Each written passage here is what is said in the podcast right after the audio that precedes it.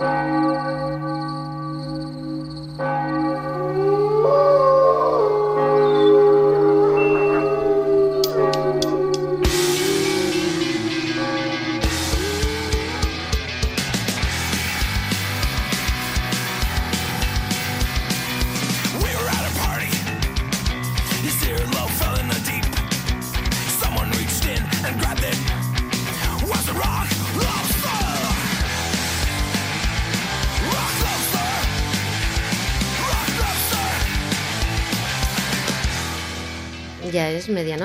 Felices madrugadas, bienvenidos, bienvenidas. Esto es Noche de Lobos, tu programa de rock y heavy metal de la radio del Principado de Asturias.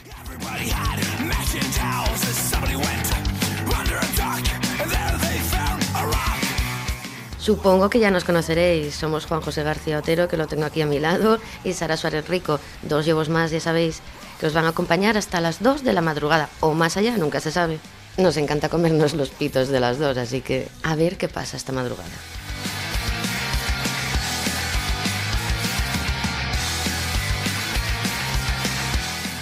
Daros las gracias a todos los que estáis ahí, otro domingo más al otro lado de la radio, de la televisión en el canal de HD de la TPA o a través de www.rtpa.es barra radio, pinchando desde cualquier lugar del mundo, ahí nos podréis escuchar.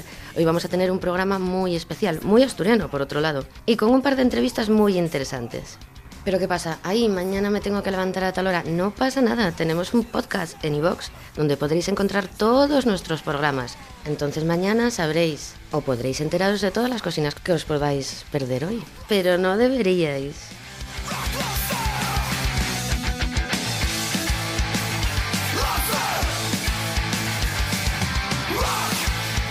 La manada crece. Ya tenemos más de 1500 me gustas en nuestro Facebook, en nuestro perfil de Noche de Lobos, el oficial.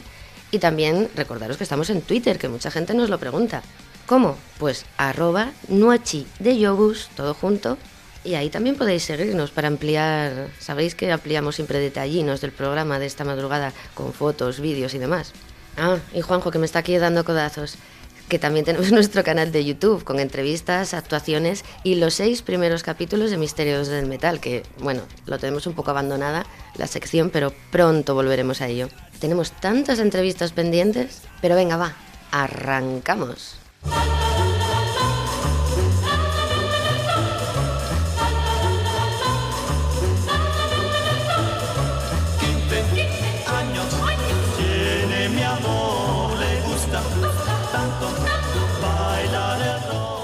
Hoy manada subimos el telón felicitando un cumpleaños. ¿El de quién?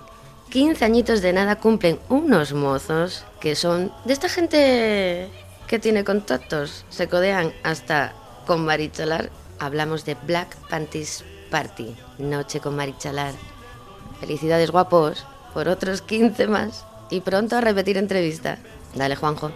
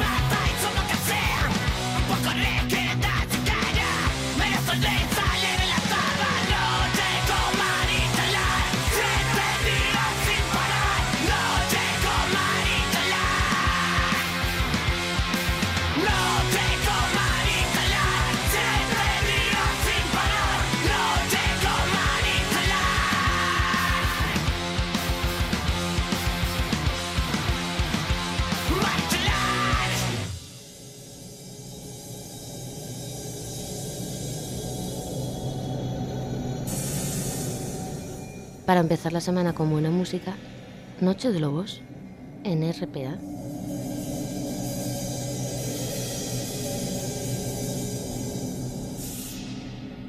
Bien, llegados de nuevo manada, 15 añitos cumplían los Black Panties Party esta semana, así que prepararos para una celebración que, como de costumbre en su caso, será para recordar, seguro. Ya es lunes, ¿estáis animados? ¿Comenzáis la semana con energía? Quedaros con nosotros hasta las 2, que al menos disfrutaremos de buena compañía. Hoy nos va a visitar mucha gente, a la mayoría seguro que los conocéis, y tendremos muy buena música. Bueno, y hablábamos de lo memorable que será la fiesta de cumpleaños de las Black Panties Party, pero bueno, tanto como el primer trabajo de una banda de Grau, un grupo que comenzó como banda de versiones, pero decidieron dar un paso más. Totengot.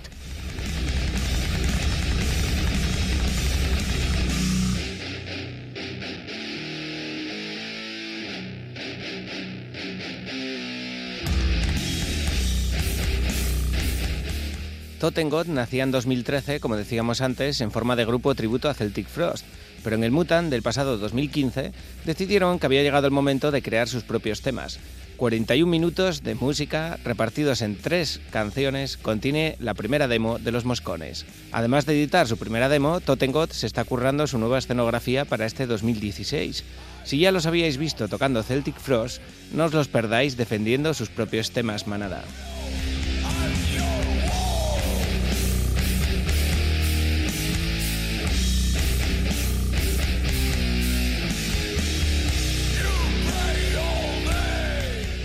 Así presentaba la propia banda uno de los tres cortes de su demo debut, Delusion of Negation. Es el corte más directo de Tottengot y trata acerca del síndrome de Cotard, un delirio en el que el enfermo cree estar muerto o simplemente que no existe. Lo han grabado en los Anglagas Recording Studio con Luis Arnaldo y Chow a los mandos, y quedaron encantados con el resultado final. Agradecen vuestras opiniones y vuestra difusión, así que aquí la tenéis, lobos. Delusion of Negation, de noche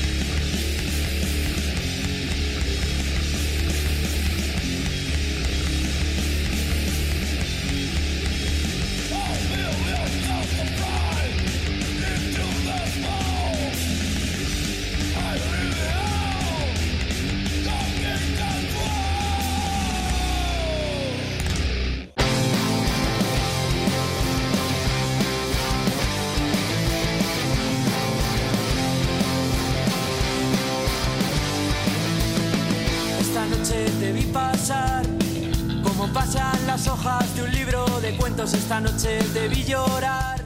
En Trialgo, Yobus, Cangues Donís, para el que no lo sepa, hay un festival que llega a su cuarta edición, avanzando firmemente paso a paso. Y para este 2016 no iba a ser de otra manera. Hablamos, como no, del Maizu Rock. Quizás el tiempo se dirán palabras, quizás el amor se cuenten miradas, quizás tu sonrisa nubló mi mañana, mi mañana al despertar. A estas alturas deberíais de saber que el primer anuncio fueron los obetenses Gajes del Oficio. Tras ellos, los madrileños Descarte. Desde Xixón es contra. Y la última confirmación esta misma semana, redoble, los de Llanera de Sacato. Vaya cuatro pates para un banco. Pinta muy bien este cuarto Maizu Rock y no termina ahí la historia, ojito. Lógicamente seguirán anunciando más grupos en los próximos días. Como siempre estaremos pendientes para ir contándoos fecha por fecha, precios y demás historias, porque prometen. Quizás tu sonrisa nubló mi mañana, mi mañana al despertar. Quizás el tiempo se mida en palabras, quizás el amor se cuente en miradas. Y bueno, de los cuatro grupos confirmados que estábamos hablando ahora mismo, los únicos que aún no habéis escuchado en vuestra Noche de Lobos son los madrileños Descarte, una banda nacida en 2010 que cuenta con un LP y un EP en su haber, de 2013 y 2014 respectivamente, y avanzan su segundo larga duración para la primavera del 2016. Así que seguramente, probablemente, será en el Maizu uno de los primeros conciertos donde descarguen con nuevo trabajo bajo el brazo. Para el que no haya tenido el placer de escucharlos, esto es Castillos en el Aire, de Descarte.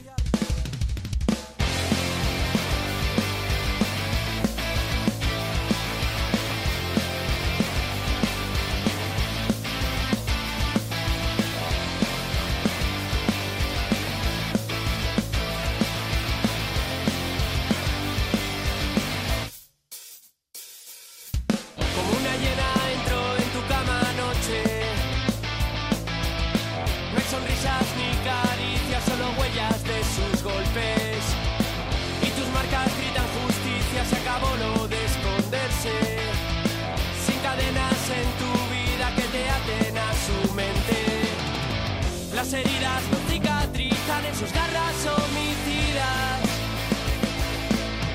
Y volviste a tu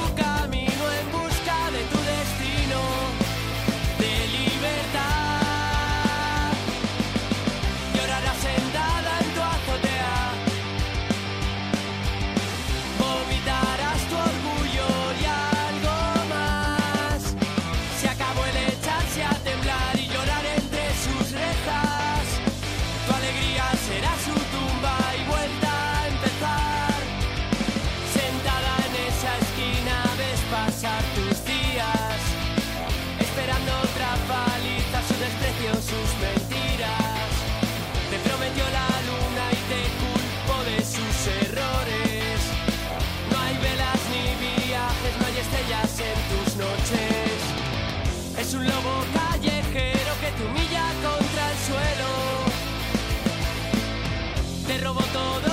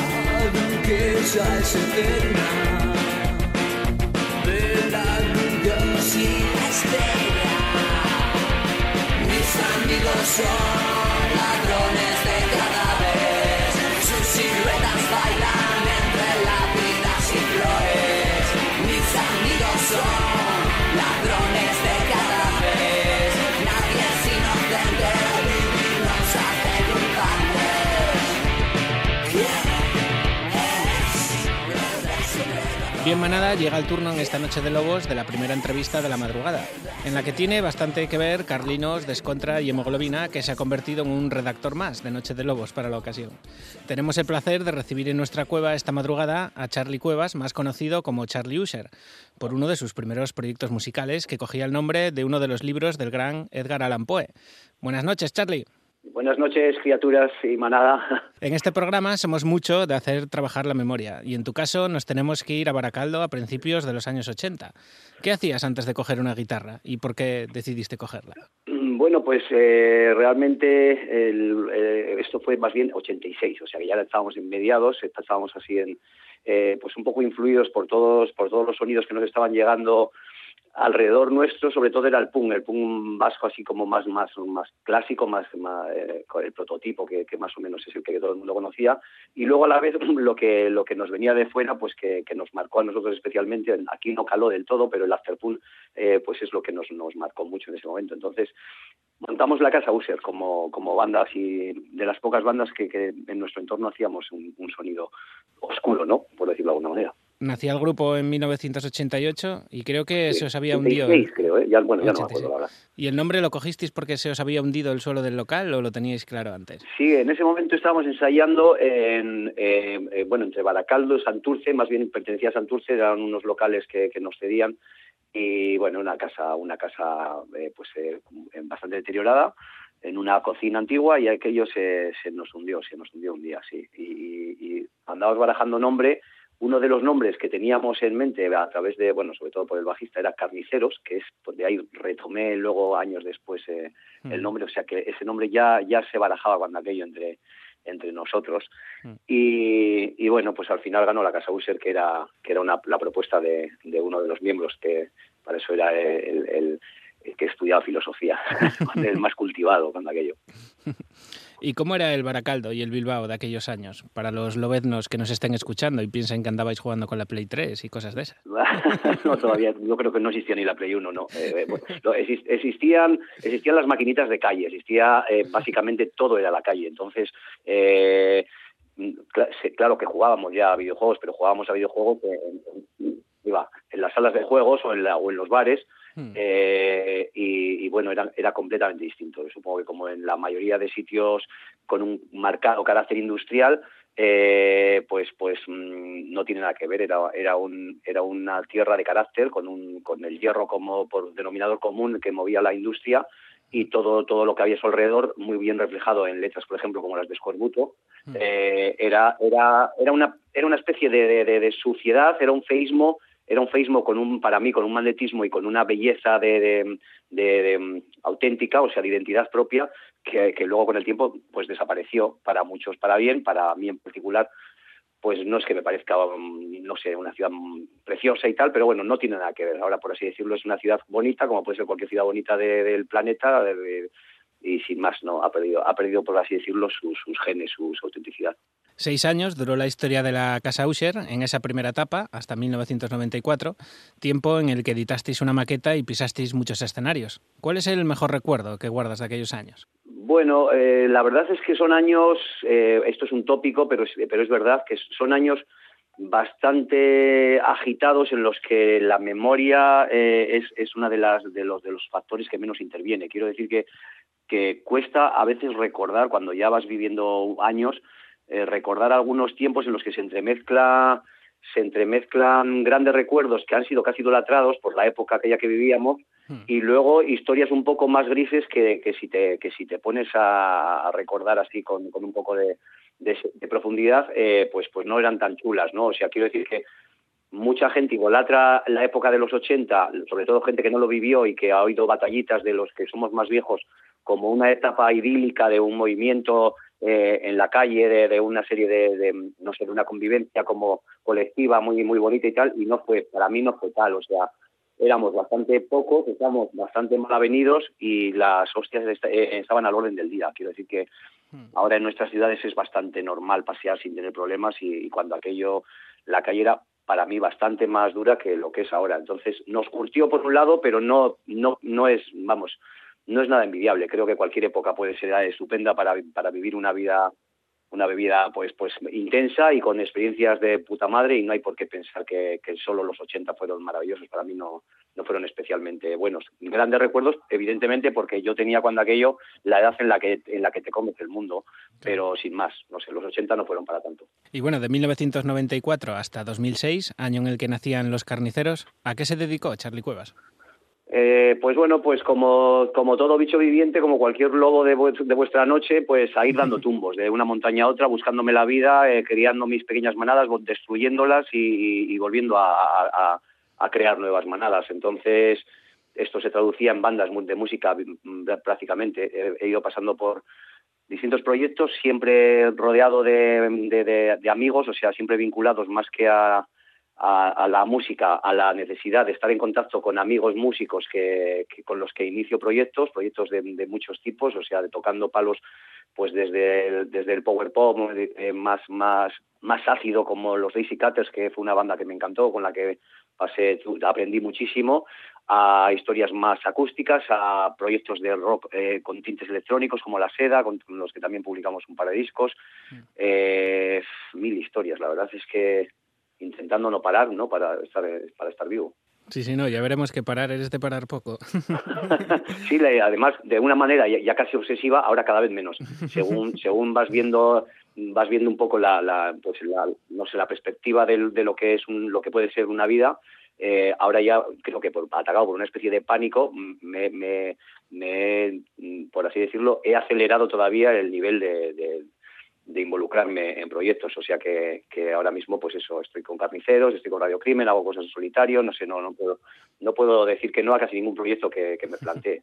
y así, a finales de 2006, nacían los carniceros del norte. ¿Cómo fue el parto? Pues fue un parto maravilloso, la verdad es que, fue, fue, sin dolor y casi casi sin, sin esperarlo. O sea, eh, en la casa User, después de 10 años eh, eh, parados, volvimos a unirnos porque nos insistieron unos amigos en dar un, concierto en Madrid. Esto pasa bastante a menudo con las bandas que, llevan tiempo sin tocar, que vuelven a juntarse, vuelve a entrarles el gusanillo de, de, lo que vivieron. Y entonces dimos una serie de conciertos que acabaron con una, con, editando un disco y haciendo una pequeña gira, una gira muy underground, muy por nuestra cuenta, con eh, eso, con un, bueno, con muchas anécdotas y con muchas batallitas y muy chula en México, que fue la primera vez que yo pisé aquel país. Y a la vuelta de ese país, viendo lo que allí existía, que era un poco lo que habíamos perdido aquí a nivel de, masa, de masa de personas que siguiesen un, estilo de música, por así decirlo, con tanta pasión, pues, pues sabiendo que la Casa Usos ya se desaparecía, justo en el viaje de vuelta, pues eh, empecé a maquinar la posibilidad de hacer algo recogiendo el testigo de alguna manera de eso, pero eh, tamizado por lo que eran los tiempos del momento que vivíamos, eh, tocando un poco más eh, gente, gente que yo había conocido en esta transición, ya última transición con la Casa mm. y tocando palos que había descubierto nuevos que, se habían incorporado a aquel afterpunk, digamos, más más viejuno de los 80 que, que yo que yo hacía no con la casa User entonces con tintes más de punk con, con tintes más de, de un death rock que, americano que me, que me gustó, que me impactó en, este, en, este, en esta nueva etapa, pues contacté con las dos piezas clave que las tenía clarísimas en mi cabeza, era o ellos o no, o no, o no hacía el proyecto. Y de ahí lo de Carniceros del Norte, Carniceros porque era uno de los nombres que se barajaban ya en los 80 con la Casa Usio, y del Norte pues porque por, la, por el tinte ese de que, de que era una especie de embrión nacido en México y es muy, muy simpático tener una banda con ese nombre, porque cuando vamos a México, por ejemplo, nos preguntan si somos eh, narcotraficantes, o sea, narcocorridos, ¿no? Grupo de narcocorridos. Trece canciones, trece conciertos. De aquellos primigenios trece temas, ¿cuál es para ti el que dejaba más claro lo que eran los carniceros por entonces? Eh, en principio, eh, yo, yo te diría que el, gabinete del doctor Caligari, porque fue de esos, de esos temas que cuando los estábamos haciendo pensando, es convencidos de que era un, un homenaje, el grupo nació como tributo al cine de terror y queriendo hacer, por así decirlo, algo muy conceptual y, totalmente eh, eh, finito, con una, con una duración que, teníamos claro que iba a ser solo 13 conciertos con un disco de tres canciones y tal. Entonces, el, el Doctor Caligari para mí representaba todo eso, porque tenía, por así decirlo, esa efervescencia de, del afterpunk juvenil que a mí más me había siempre entusiasmado. Entonces, para mí era una pieza redonda, pero sí que es verdad que en el momento de grabar las letras y las canciones, pues cuando, cuando, cuando estaba grabando eh, yo solo la voz para, para Nosferatu, me, ya me imaginaba, me lo imaginaba como una especie de himno entre sangriento carimochero, ¿sabes? O sea, son de esas canciones que sin saber por qué, cómo, o sea, dónde está la fórmula, pero cuando las, las haces ya ves que son, hija, son unas hijas de puta auténticamente eh, pegadizas, ¿no? De, y luego te das cuenta con el tiempo, pues eso, como le gusta desde los a tus sobrinitos hasta el eh, hasta eso hasta el punking más más por así decirlo más ortodoxo purista de, un estilo muy concreto no entonces es, es eh, son supongo que Nosferatu es la que se llevó la palma en ese en ese disco. Aunque para mí Doctor Caligari mm, creo que me representa más o no representa más como como lo que como nuestro, el género que, a carniceros les entusiasma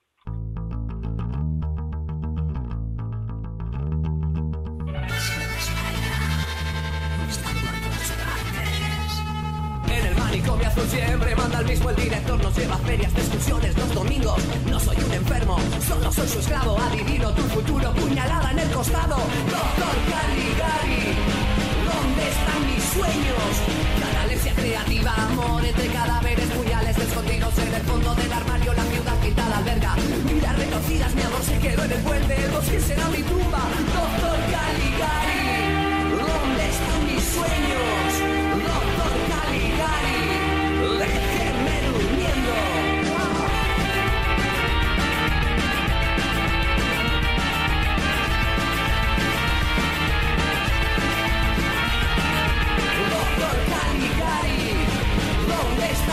sueños, loco Caligari, déjeme durmiendo.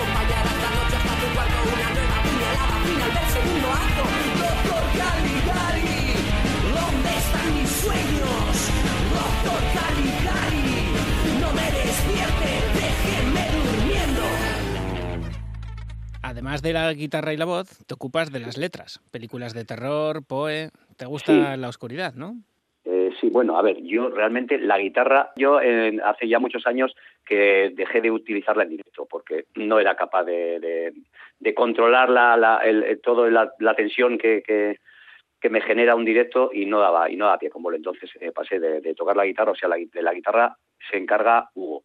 Mm. Hugo Zombie. Entonces yo solo me encargo de letras y, de, voces. Eh, los carniceros solo hacemos canciones basadas en películas de terror. Todas nuestras canciones tienen una película de terror a la que de alguna manera eh, pues tributamos. Entonces, eh, como género, pues, pues, sí, claro, es un género oscuro y con, y con unas características muy concretas. Aparte de eso, somos apasionados de, de, ese, de ese género, de esa subcultura, pues sí, es que realmente eh, ese afterpunk que, que de alguna manera heredamos como, como viniendo como veníamos del punk, pues ya tenía esa, esos, esos tintes ¿no? de, oscuridad y, y de, de, abandonar un poco el no futuro para decir hay futuro, pero, pero es negro. Y aquí estamos todavía.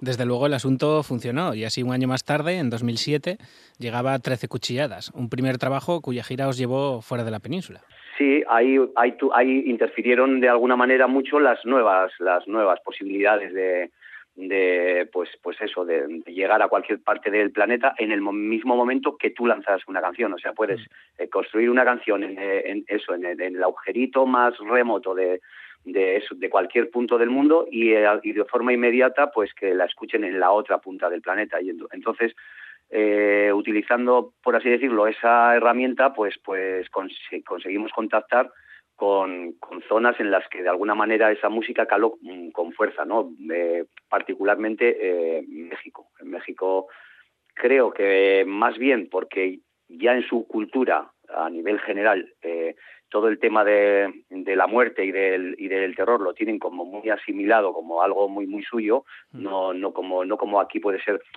una especie de fleco dentro de lo que podría ser toda, todo nuestro folclore, allí, allí es, eh, por así decirlo, el pilar de todo un folclore. Entonces, mm, sin llegar a, la gran masa de, la población, pero sí que es verdad que, con, que, pues que, conectamos con, con, muchísima gente y eso se canalizó a través de un sello como es el Bamban, Bamban Record, mm. que fue el que de alguna manera eh, pues nos ha llevado siempre, nos ha editado ahí discos, ha, ha hecho las piezas, digamos, más... Mm, eh, más eh, de, coleccionista, que, son los vinilos y tal, de los carniceros. O sea que, por así decirlo, eh, nuestra historia eh, se, divide entre lo que nosotros mismos hemos generado aquí y luego, como otra pieza fundamental, lo que ha pasado en México con el grupo. Nada más era lo que decías antes, allí se vive como se vivía aquí en los 80. Eh, lo que es el rock and roll, eh, incluso yo diría que más, o sea, todo el rock and roll en general, no sé si has tenido la suerte o, la, gente que nos está escuchando ha tenido la suerte de estar por allí, pero cualquiera que sea apasionado del rock en toda, en toda su gran dimensión, me refiero, eh, allí se queda conmocionado de, hasta qué punto la gente lo vive, o sea, tienen un mercado como es el mercado del Chopo, que tú vas todos los sábados, lo tienen, se monta todos los sábados, y es como un, lo que aquí sería un gran mercado de, nuestras ciudades, de estos que se hacen los domingos que ocupan pues, pues un montón de calles y tal, y que y tal, el típico mercado, digamos, de comida y estas cosas donde van todas las familias, pues ahí es solo de rockeros, o sea, donde se juntan, como ellos dicen, todas las tribus, y estamos hablando de miles de personas con cientos de puestos, en donde puedes encontrar desde música de lo más extraña o más difícil de encontrar, en, porque ahí casi todo es pirata, en CDs, te encuentras eh, discos de, ti mismo eh, eh, en, en, CDs con fotocopia y tal, que, a mí me hace esta ilusión, o camisetas piratas, eso, hasta luego lo que es ropa y tal, o sea, pero sobre todo sobre todo una auténtica pasión de lo que es una sociedad, una sociedad totalmente al margen de la sociedad que ellos que, que, en la que viven, y como yo te digo, como se, se autodenominan tribus, en las que, no, tribus no, eh, bueno, ya, ya no recuerdo. Razas, eh, razas, razas, exactamente. Eh, y, en, y eso, y conviven en armonía, pero con una autenticidad y una forma de, o sea, como una especie de, de, forma de vida, o sea, como algo algo espectacular, ¿no? Ves a eso desde, desde familias con niños y los niños totalmente metidos en el rollo, hasta niños en silla que, que eso, que lo viven, lo viven a muerte. El chopo. En 2009 llegaba Poe is Death, vuestro homenaje al maestro, y también vuestro disco más oscuro musicalmente hablando, ¿no? Ahí os metisteis a fondo. Sí, eh, de alguna manera es un, es un EP en el que, mm, bueno, nosotros empezamos con, con unos parámetros que teníamos marcados entre nosotros mismos, eh, bastante claros, ¿no? Entonces queríamos hacer canciones rápidas, desenfadadas, con un estilo muy concreto y rindiendo tributo al cine de terror. Nos marcamos una velocidad de claqueta, por así decirlo, que era 200 y no íbamos a bajar ninguna canción de esa velocidad. Entonces, todo esto te estoy hablando en un inicio para, para, ese, para ese primer trabajo. Eh, lo, cogimos, lo llevamos a una especie de dogma y entonces todos los temas fueron así. El, el, el resultado eh, fue inmediato, fue divertido, fue, fue, mm, eh, fue bien recibido, los directos eh, han sido y, eran apoteósicos desde el primer momento, por, por eso la velocidad y esa frescura, pero sí que había una pequeña espinita. Una vez que el, que el grupo se, se empieza a perdurar, de, de, nuestros, de nuestros grandes maestros, digamos, de, la parte más oscura o más eh, atmosférica del, del, género, ¿no? Entonces echábamos de menos en, aquel momento pues tributar a, a, bandas como Bauhaus o, o, eso, sobre todo grupos que trabajan medios tiempos y atmósferas. Entonces nos regocijamos haciendo un disco que por eso hicimos a Poe como modelo, para, en el que de alguna manera mostrábamos nuestro lado más eh, profundo, por decir algo.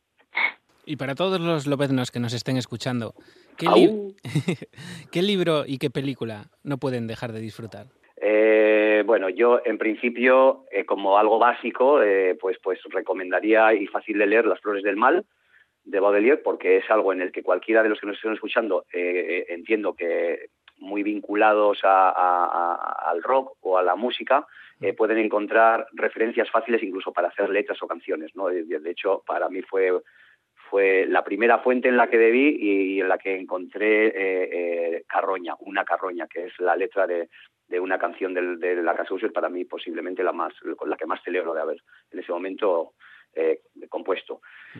O sea que las flores del mal nos, nos puede gustar a, a, a todas las tribus, como dirían estos, todas las razas. Y, y luego, ¿me has preguntado? La película de terror. Película de terror eh, es, bueno, es que es como todo, es que es, es tan, tan difícil y esto depende del momento, ¿no? Si te quieres partir el culo, es mucho mejor tirarte a cualquiera de, de las de, de, las gores simpáticas o de la de, de, eso de la cualidad troma y así pero pero yo como película si me tengo que poner en plan serio y decir oye di solo una sola película de terror en la que crees que el cine el género la interpretación y todo queda como una especie de obra maestra por decir algo tan pedante como es esto eh, yo diría el resplandor como padre, claro, es que soy padre también. Entonces puedo, puedo empatizar. Pero bueno, todo esto no era suficiente para Charlie User y bajo ese nombre llega tu primer trabajo en solitario, Canciones Asesinas, también en 2009. ¿Qué buscabas, ¿qué buscabas o necesitabas decir o transmitir con este nuevo proyecto?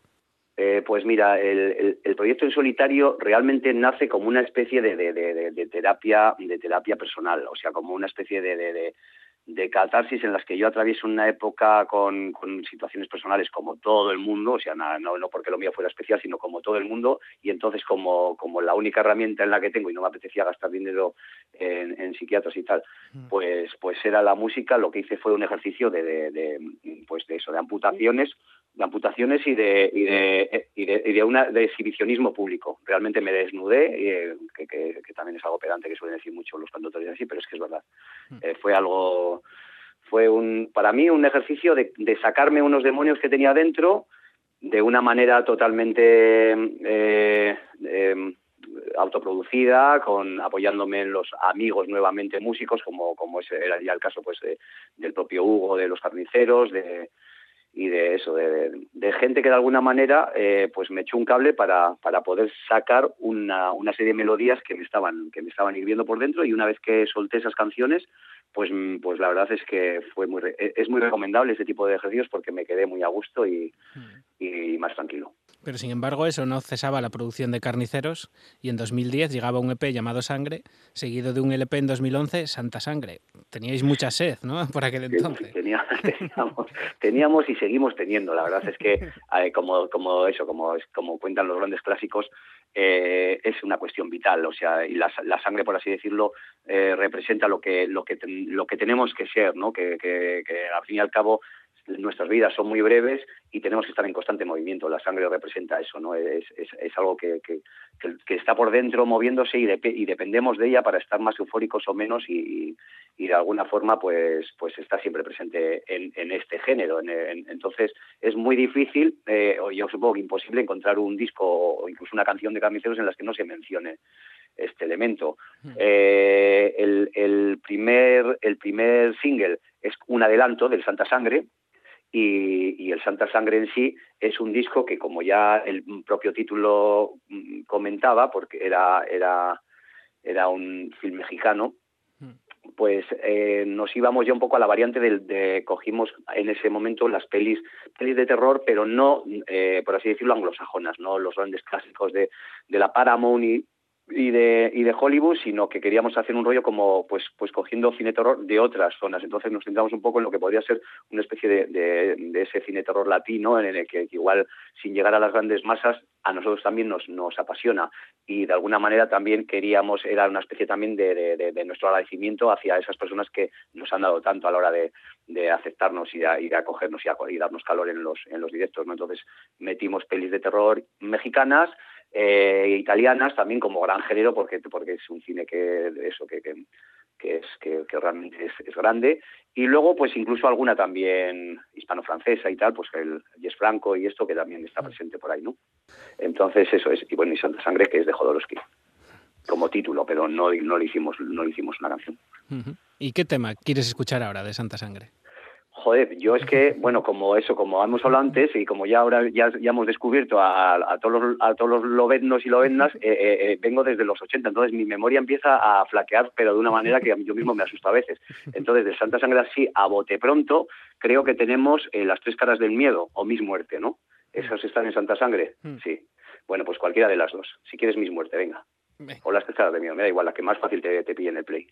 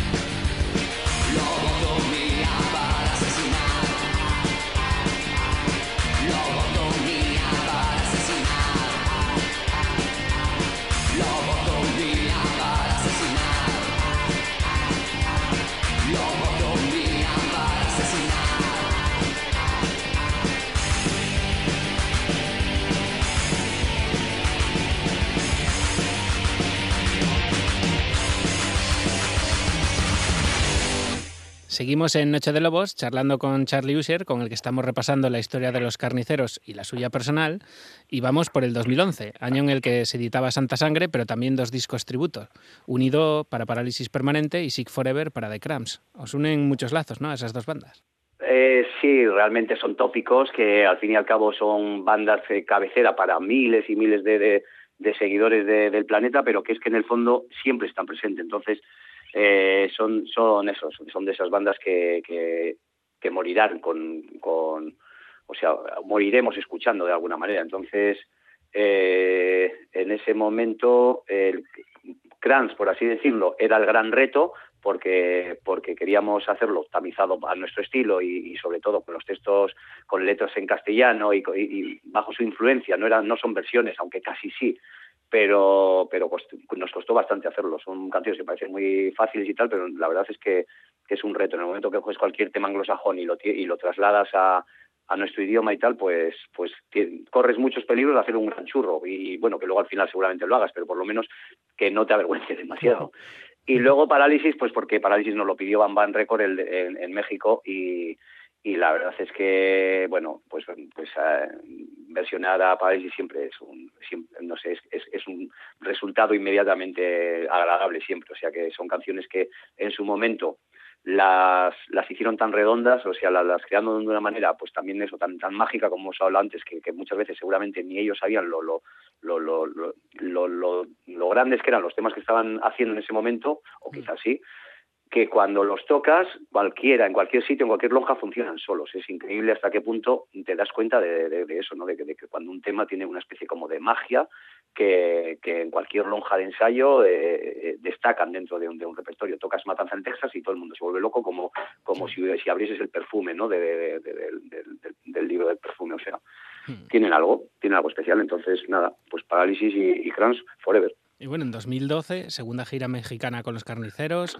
editabas tu tercer trabajo en solitario, pero como todavía te quedaba algo de tiempo, participas en Radio Crimen. ¿Cómo se consigue? ya, ya, pues no lo sé. La verdad es que no, no tampoco en el, en el, en el momento, en la vorágine del momento, tampoco es que me dé cuenta de, que sea, o sea, no es algo que me estrese, porque en el fondo es relativamente fácil de compaginar. Los carniceros del norte tenemos una forma de trabajar, así como de, para todo, de vivir y de funcionar bastante eh, peculiar. Entonces somos una banda que, que no vivimos en la misma localidad juntos. Eh, cada uno vive en un punto distinto geográfico. Nosotros solo no ensayamos, o sea, nosotros solo nos vemos para tocar o bueno o para irnos de fiesta a algún sitio, pero no, no, no, no es una banda que requiera que te requiera un compromiso de hipotecar tiempo porque ensaya dos veces por semana y tal como puede ser el caso de Radio Crimen y la mayoría de las bandas por así decirlo convencionales hmm. entonces desde ese momento en el que trabajamos sobre todo a través de pues eso de, estar en contacto teléfono internet eh, y luego conciertos que sí que es verdad que como tenemos la suerte de tocar bastante con carniceros pues podemos estar siempre de alguna manera eh, con la con la maquinaria engrasada entonces aparecen eh, viejos colegas de Bilbao, o sea, de lo que es mi ciudad, que, que, necesitan un cantante en su banda punk. Han creado una banda punk a la vieja escuela, el, del punk, digamos, más clásico vasco. Hmm. Y, y me comenta para cantar, sabiendo que yo, como viejo amigo de ellos, eh, no era tampoco, no he sido tampoco de comulgar exactamente con esos parámetros, porque siempre he sido un poco, por así decirlo, pues eso, ¿no? Ese, eh, con, con, con, unas influencias un poco distintas a las de lo que se suponía que era el, el punk más clásico de aquí. Pero como ya con los años todas estas cosas se van limando y van desapareciendo un poco todos muchos prejuicios que puedes tener, podemos tener unos y otros, al final yo lo que mandaba era volver a tener la cuadrilla, que realmente esto está por encima de la oscuridad del afterpun y de todo. O al final te das cuenta que, dentro de, tus propios genes, de, pues lo que echas de menos es tener a tu cuadrilla de amigos, que es algo muy de aquí. Entonces yo echaba de menos a mi cuadrilla y, y, me junté con ellos por volver a tener una lonja en la que ensayar, unos colegas con los que quedar para tomar unos litros una vez o dos veces por semana mm. y, y volver a sentir el calor de, tener una, una, una, cuadrilla. Y eso es radiocrimen, exactamente eso es radiocrimen. Eh, la historia es que ha empezado a funcionar también, mm. empezó a funcionar a nivel de, de conciertos y de, y de producción mm, y de producción en lonja y a crearse canciones que bueno pues que están funcionando y que ahora vamos a vamos a publicar el tercer disco ya. Sí, sí, en tres años. Eso te iba a comentar que buenas giras buenos discos funcionan sí sí. Curioso sí sí curioso porque ya te digo que en el fondo eh, no era no era al menos por mi parte no era un no era un proyecto ambicioso era más bien una historia de personal de, eso de, de tener algo que, que llenase por así decirlo mi necesidad local pero Radio Crimen ahora mismo eh, tiene bastante proyección en, eh, a nivel de Estado pues porque se están haciendo las cosas bien, tiene, tiene una buena agencia de manager, tiene, bueno, y bueno, y luego hay, y luego que hay gente pues que le está molando lo que, lo que estamos haciendo, ya te digo. Y este tercer disco que acabamos de grabar ahora mismito en Sonido 21 en, en Iruña, hmm. eh, creo además sinceramente que es un auténtico bombazo. Bueno, hablaremos del próximamente. Tendrás que volver. Tercer grado, tercer grado, sí, con placer. Y bueno, también en ese 2013 llega un nuevo trabajo de los carniceros, 2013 Maníacos. Se comenta que es el más punk de vuestra discografía. ¿Buscabas eso al gestarlo? Eh, bueno, nosotros mm, mm, de alguna manera mm, lo buscamos de una forma casi casi eh, obligada, porque en una de las de las giras, en nuestra en nuestra tercera visita, segunda, joder, me pierdo. Creo no sé segunda o tercera visita a México, Bam Bam eh, Bam Record, que siempre que vamos nos ofrece algo alternativo, aparte de tocar para de alguna manera aprovechar el viaje, pues nos, nos, nos planteó la posibilidad de grabar un disco en México. O sea, eh, aprovechando que estamos allí, que normalmente son estancias de 10 días máximo, eh, aparte de los conciertos programados, eh, pues meternos en un estudio dos o tres días y dejar un disco grabado. Claro, esto, para cualquiera que conozca aquel, aquel país, sabiendo, o sea, primero lo que ya cuesta en sí grabar en cualquier en cualquier punto del mundo, en cualquier estudio. Pero sabiendo cómo funciona, lo, lo, caótica que es aquella sociedad para nosotros, eh, pues pues sabíamos que, que, no podías ahí no podíamos ir con un poem ahí no podíamos ir con, con cosas eh, muy esto aparte de que hubo poco tiempo para prepararlo en el sentido de que bueno pues se habló pues con unos meses de antelación entonces decidimos por buscar un poco parámetros claros eh, llevar temas muy directos muy muy muy muy fáciles por así decirlo de grabar y que de alguna manera seríamos capaces de, de, poder dejar algo que, que se pudiera publicar eh, rápido, ¿no? Que en cualquier circunstancia, o sea, dispuestos a grabar en cualquier sitio sin saber muy bien lo que nos íbamos a encontrar. Entonces estábamos obligados a preparar temas, por así decirlo, pues la esencia del punk. Entonces, de ahí, de ahí que sea un disco que, que yo creo que consiguió además eh, eso, es de alguna manera volver a sacar lo que podría ser la frescura de uno de, de carniceros, eh, pero en una vertiente de punk, por así decirlo, más clásico. Igual incluso sin dejar de abandonar del todo el, el, el mundo más, más y gótico que ese, ese va, por así decirlo, impregnado en mis letras, eh, musicalmente, si, si, si, eres capaz de aislar lo, lo que es las voces, eh, lo que te encuentras es un disco que podría ser un disco de punk del 77, casi, casi, desde mi punto de vista. Nos metieron a grabar en un estudio, eh, por llamarlo de alguna manera, eh, muy, muy amateur, lo que, lo que aquí podría tener cualquiera o podemos tener cualquier eh, chaval en, eh, o, chica en su, en su casa, de forma doméstica, por así decirlo, un, un, estudio muy modesto en un barrio muy marginal en el que no nos dejaban salir solos a por, a por litronas ni a comer, aunque luego yo ya empecé a moverme solo y tampoco, y aquello era maravilloso, o sea, quiero decir que nadie me rajó ni nada, pero bueno, ellos mismos no querían que nos moviésemos solos porque según ellos pues el barrio pues pues tiene tiene mucha carga bueno, pues cómo es aquello. El caso es que, fue una experiencia estupenda y, nos, volvimos con un disco bajo el brazo. Mm, discazo. 100% mexicano, sí. Hecho en México, como dicen ellos. La producción de Carniceros no cesa un momento. En 2014 el EP Bob Gray y el último hasta la fecha, Courofobia, lanzado en abril de 2015. Eh, ¿Los payasos dan tanto miedo? Eh, eh, esto es como todo. Al final esto esto va esto va dentro de, la personalidad de cada de cada de cada ser, de cada criatura y, con este disco estoy conociendo a gente que se declara totalmente fóbica a, la figura del payaso, pero como algo como como algo eh, pues eso desde desde muy pequeñitos, como algo patológico desde sí sí algo que viene de muy pequeños. que yo lo puedo entender, o sea, es, es fácil de entender porque, pues, pues porque es una figura que, que sí que tiene todos los, los, ingredientes para, para poder ser así. No es mi caso, ¿eh? En mi caso, mmm, ni, ni, ni fu ni fa, tampoco han sido personajes que me hayan motivado mucho. Me parece, me parece que plásticamente eh, eh, son maravillosos para, para, que de hecho por eso les hemos hecho este, este tributo, para, pues para la farándula, para, para meterles como una de las grandes figuras de lo que podría ser un escenario, ¿no? Dentro de un, de un gran escenario en el que se representasen todas las figuras eh, pues, eh, creativas de, del arte, yo pondría payasos con toda la seguridad. Mm. Entonces, y de hecho creo que los carniceros tenemos mucho en común con ellos, por, por, porque eh, eso pues, pues, son personajes que ya por su estética ya tienen una especie de, de, de, de, ya provocan una especie de reacción sobre sobre el, sobre quien lo visualiza, ¿no? Entonces eh, creo que en el fondo somos una especie de, payasos eh, del, del, pantano, pero payasos. y bueno, supongo que ya te imaginas lo que te voy a pedir ahora. Pues no, no, soy muy ingenuo.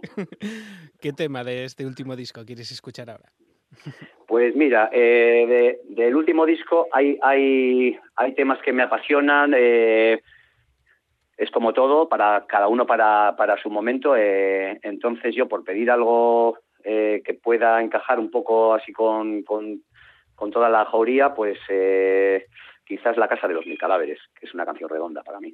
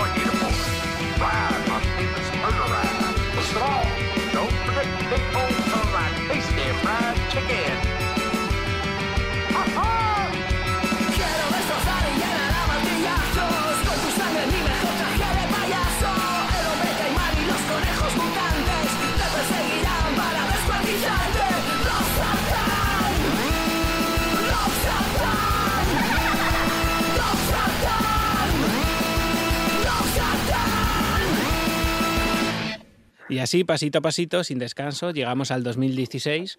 El día de San Valentín fue el escogido para lanzar Torres de Arena, tu cuarto trabajo en solitario. Sí, efectivamente. ¿Por qué precisamente ese día? Ese día, eh, ese- este disco es un disco que, como te digo, la- eh, mi, mi- mi- mi música en solitario, como Charlie User, la, la utilizo eh, como, como terapia, como ayuda personal y, bueno, y como de alguna manera también pues para, para lanzar ciertas canciones que, no tienen cabida en otros proyectos. Y entonces en este trabajo, eh, de alguna manera, quería cerrar eh, puertas con, con, con mi madre, que murió hace dos años, justo un 14 de, febrero, un día un San Valentín, sí. Entonces, eh, se ha, cumplido el segundo aniversario y en ese momento es cuando cuando he querido publicarlo. O sea que de alguna manera, y, y- el título también tiene esa connotación porque Torre, concretamente el, el- la, canción Torre, Torre de Arena es, es una canción folclórica de esto de, de la copla española y era su, una de sus canciones favoritas. Una cantaba mucho mejor que yo además. Esa es la cosa. Bueno, Te estoy contando todos los, los entresijos. ¿eh? sí, sí, sí.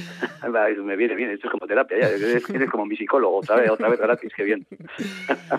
Y bueno, volviendo a los carniceros del norte, ¿cuándo tenéis pensado volver por Sudamérica? Pues esperamos volver, bueno, esperamos, ya hay fecha para volver en, noviembre de, de este año. Noviembre de este año volvemos a México. Esa, esa fecha está ya más o menos cerrada. Otra vez con Bambam Record y, y otra vez con, con sus proyectos y sus historias. Eh, En la, la- en la gira anterior, en la visita anterior, nos metió en un circo para grabar un videoclip que anda por ahí rodando, que, que podéis ver si queréis, que es, que es Noche de Circo, y, y pilló un, nos llevó a un circo auténtico de, de- de pueblo y, y bueno, fue, fue también de esas experiencias que son inolvidables y que son un regalo de un regalo de vivir, la verdad. Así- Entonces, esta vez no sé cuál es el proyecto que tiene, pero creo que tiene alguna también alguna sorpresa de estas que nos pondrán muy nerviosos, pero que luego nos alegraremos de vivirlas. No vais solo a tocar, seguro. Sí, eso es. Y bueno, hablando de conciertos, el motivo de tenerte esta madrugada con nosotros es el bolo del próximo viernes 26 de febrero en la Lata de Zinc de Oviedo, junto a Siner. Dolls y Hemoglobina. Sí, señor, gran- grandes amigos. Precisamente el guitarra de Hemoglobina y también de Escontra, Carlinos, nos ha dejado unas palabritas y un par de preguntas. Ah, vale, qué grande. ¿Cómo estamos, xente? Soy Carlos de Hemoglobina y bueno, estaba acordándome de la primera vez que fui a ver a, a Carniceros, que fue en Vitoria, y allí le llevé a Charlie pues una maquetilla con, con los cuatro primeros temas que había grabado yo en casa con Hemoglobina. Y nada, eh, al día siguiente me escribió contándome cuál era el tema que más le gustaba y eso, y bueno, pues al final acabó cantándose ese tema en el disco que, que sacamos en Hemoglobina, ¿no? Y como buen friki carnicero, pues te quería hacer una pregunta, Charlie. Eh, tampoco es una pregunta muy original, pero bueno, eh, la verdad que me intriga bastante. ¿Cuál es tu disco favorito de Carniceros y cuál es tu canción favorita? Joder, qué cabrón. eso, no se hace. Cuando le vea ya le voy a decir.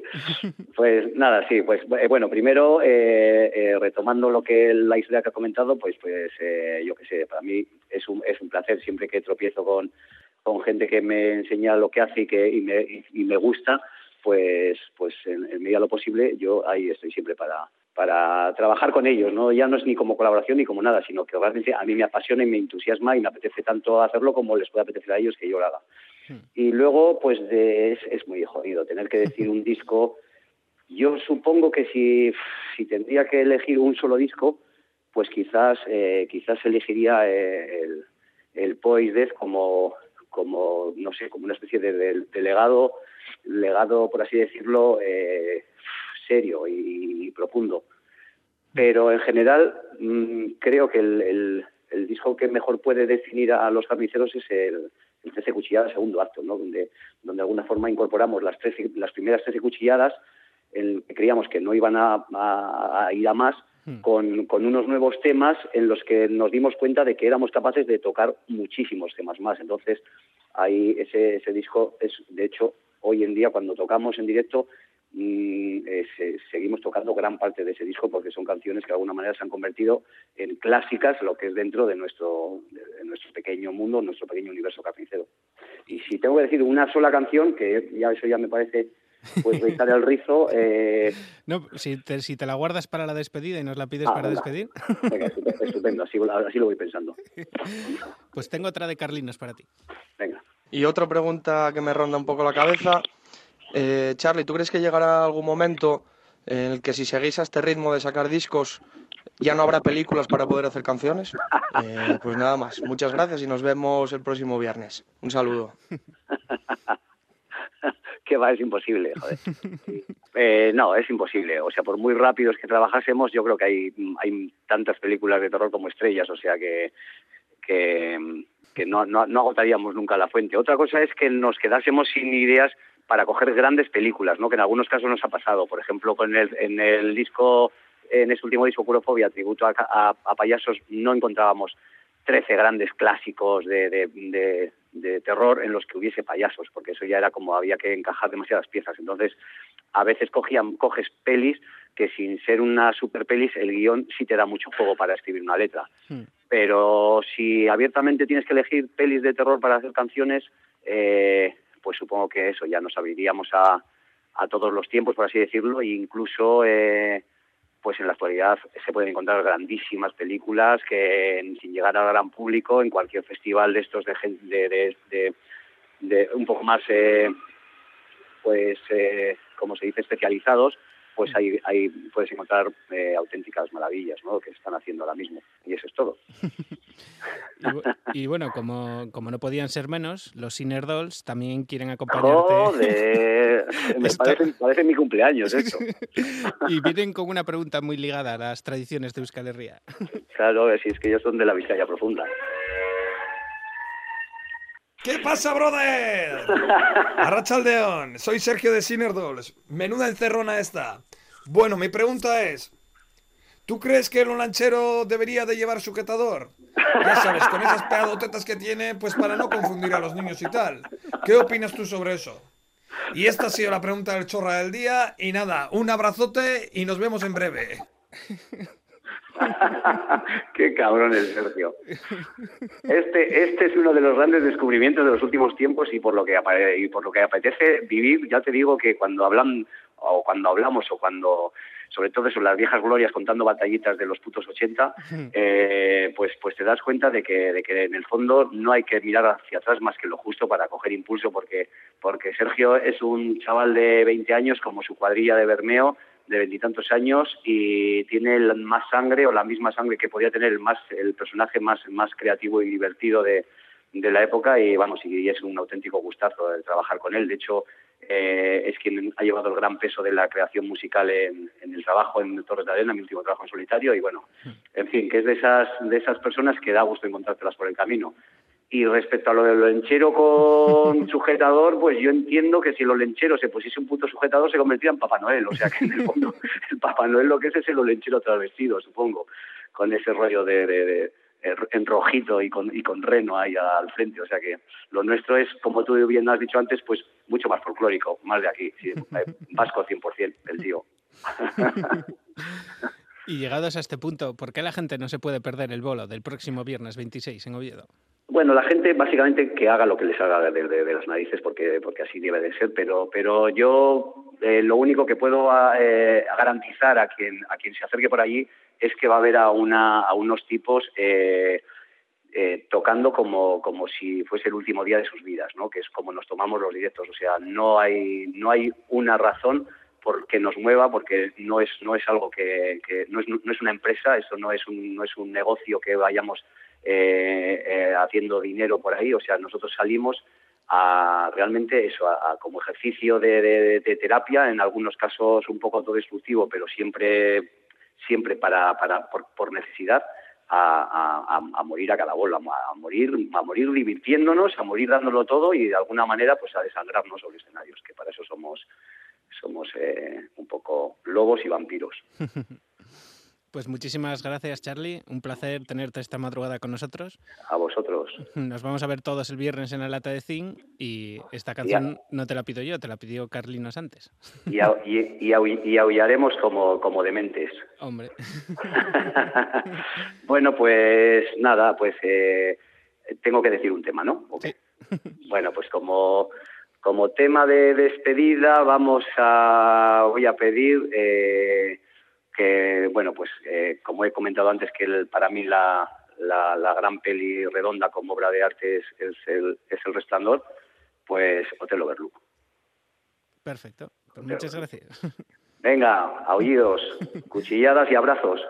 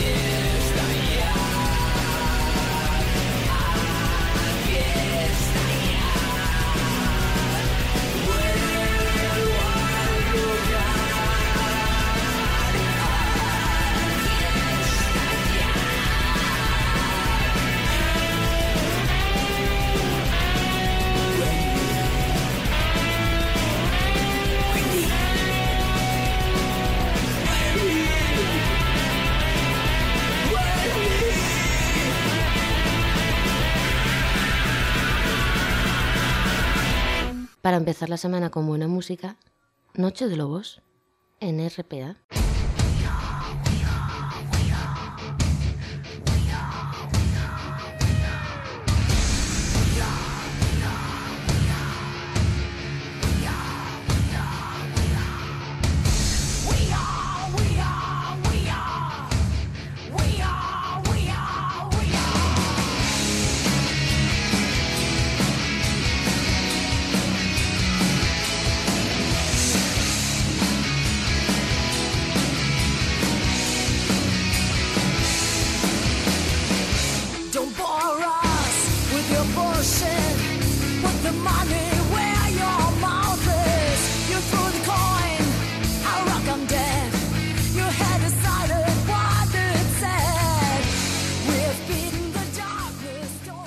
Madrugada los Yobos nos hemos ido hasta la capital del Principado para que un par de personas muy acostumbradas a estar a un lado del micro se pongan al otro para repasar la trayectoria de Diario de un Metalhead y conocer un poco más lo que nos espera este próximo fin de semana en las semifinales norte de la Woken Metal Battle.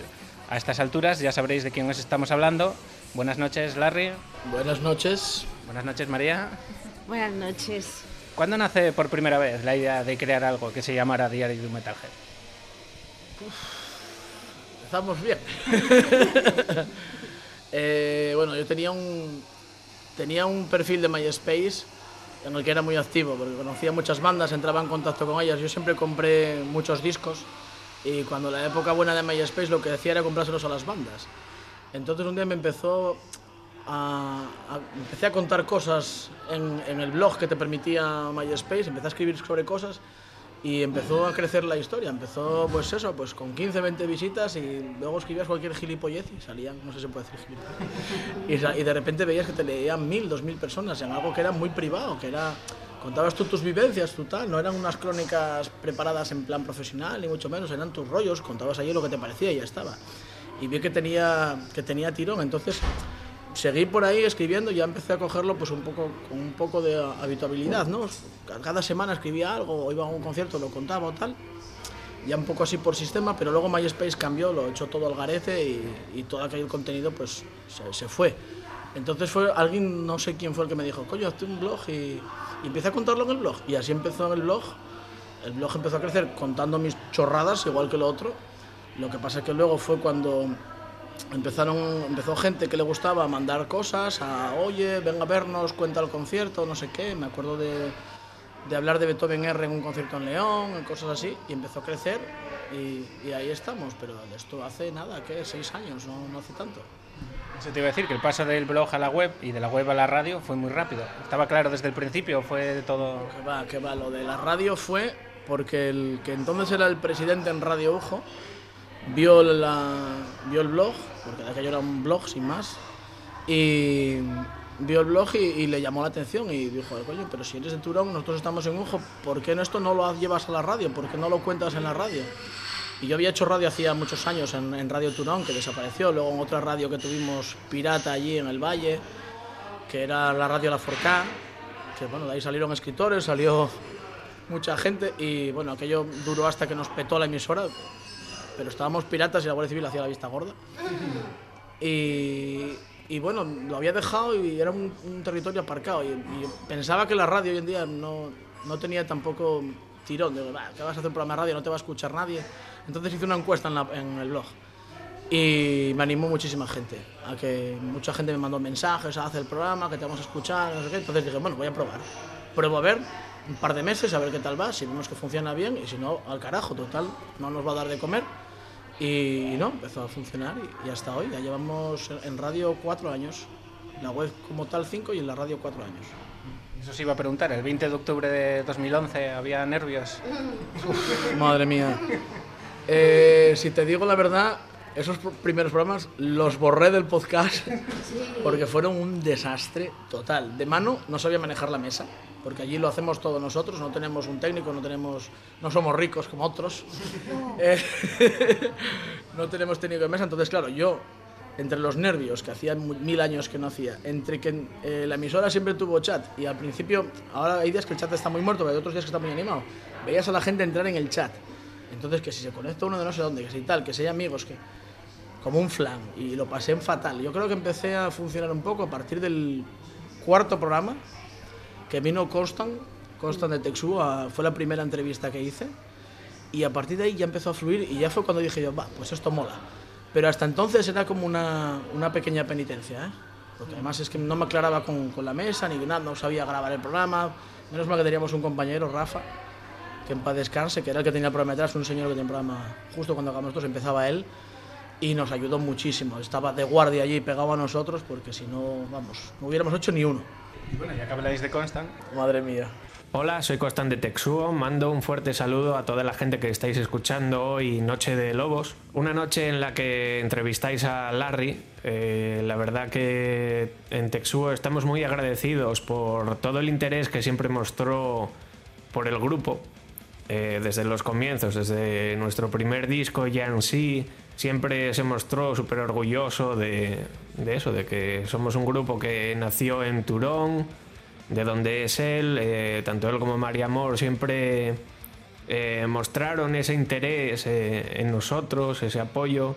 Incluso eh, ya visteis que fuimos de los primeros a los que llevaron a entrevistar al programa de radio. Y bueno, la verdad que el grupo estamos súper agradecidos de todo el apoyo, buenas críticas que hemos recibido siempre de, ellos sobre nuestros trabajos y esperamos que sigan haciendo el, buen trabajo de promoción de, este estilo de música que, hacen día a día con su programa y con la página web. Bueno, me pedís un par de preguntas para hacerle a, Larry. Y eh, bueno, así pensando, eh, me gustaría saber, por ejemplo, eh, ¿Cuál es la anécdota más curiosa de, la época en la que, en la que surgió ese apodo de, Runner, ¿no? de Larry Runner, cuando él trabajaba con, grupos? Y también preguntarle si no echa de menos no estar al otro lado de, de la moneda, ¿no? cuando él estaba dentro del gremio de, músicos y cantaba en Pandeleña, por ejemplo. Yo me acuerdo en, un concierto en Turón que aún estaba él en el grupo. Y oye, pues saciar esa curiosidad, ¿no? Por saber si no tiene momentos en los que le pica el gusanillo de, de volver a retomar en algún momento esa carrera musical, ¿no? Un saludo para todos y recordad que Texuo estamos en el Lotero Brutal Face. No os lo perdáis. Ahí estamos. Jolín, qué sorpresa. Bueno, lo de la. Bueno, mola mogollón escuchar a Constant, porque además somos del mismo barrio y. y aunque somos de otra generación, sí que hubo siempre mucha unión. Sus- sus- su padre y sus tíos vivían tres portales debajo del mío y nos conocemos de toda la vida y tenemos, bueno, siempre hubo relación ahí de vecinos muy buena. Eh, bueno, empiezo por la última, la carrera musical olvidada 100%. O sea, que yo fue una, una experiencia para olvidar para siempre y ya está. Eso no, nunca, no me veo yo en un escenario, no me veo ni presentando como para cantar. O sea, eso... Nada, nada, nada, sí, sí, como Led Zeppelin. Por lo menos como Led Zeppelin tendría que ser eso. Vamos. Eh, eso no vale con un hotel o Brutal Fest ni con nada, o sea, ya te lo digo yo que no. Y, y la primera, ¿cuál era? Porque ahora sí que ya se me fue la pinza, ya me quedé con la La segunda. anécdota. Ah, la anécdota. de Bueno, por qué te Lo, de- lo de Runner, lo de Runner fue Chalseto el que me lo puso. Eh, fue porque hacía de runner para su empresa eh, y para y bueno eh, pues eso hacías de runner andabas con músicos internacionales para acá y para allá con Creator con bueno con un montón de bandas con Más Ray con qué sé yo Turbo Negro trabajamos con un montón y anécdota yo siempre me acuerdo de cuando hice la gira con Glenn Hughes Glenn Hughes. que hice hice tres fechas con él hice Gijón Madrid y Bilbao y entonces fueron tres días con, con un ídolo de toda la vida. Aquello fue enorme porque iba solo con él en el coche. Entonces imagínate la carretera de aquí a Madrid, de Madrid a Bilbao, me da, solo con esos días me da para un libro. Me da para un libro. Y, y anécdota, bueno, yo me acuerdo la primera vez parada que hicimos a mear, meando al lado de Glenn Hughes, tío. Eso fue, estaba meando y estaba diciendo, tío, estoy meando con Glenn Hughes, colega, que es enorme el pavo. Y, y bueno, fue. Me acuerdo que llevé conmigo un taco de discos de Purple y de él en solitario para que me firmara. No le pediría un autógrafo al final, sí tengo una foto con él y con el Nenu de Juancho. Un saludo para Juancho, ese sí que es un runner profesional de verdad. Y, nada, me, tengo las, las vivencias y tal, pero no, no tengo ningún. Bueno, tengo una púa, pero, pero no tengo todo lo que podía haber llevado firmado, porque si lo pongo castigado a firmar, va firmando de aquí a Madrid pero no y fue yo creo que fue la mejor experiencia de todas las hubo muy buenas hubo fiestas muy gordas con los Katana en Valencia que acabaron en, en lesión del batería hubo muchas cosas pero pero la más especial fue seguro seguro seguro que la de Hughes. Y bueno, Diario de un Metalhead cuenta con una amplia nómina de colaboradores.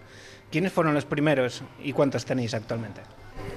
El- la primera de las primeras fue Sonia no yo creo que fue Sonia bueno fue no fue Laura Laura Loki un besín también para ella que ahora está en- muy lejos en Lituania que colaboraba de aquella con Dream Team y con nosotros, con los dos. Fue la primera que, además ya tenía experiencia, y fue cuando la cosa empezó a crecer un poquitín, y fue la primera que empezó a mandar reseñas y cosas de, grupos.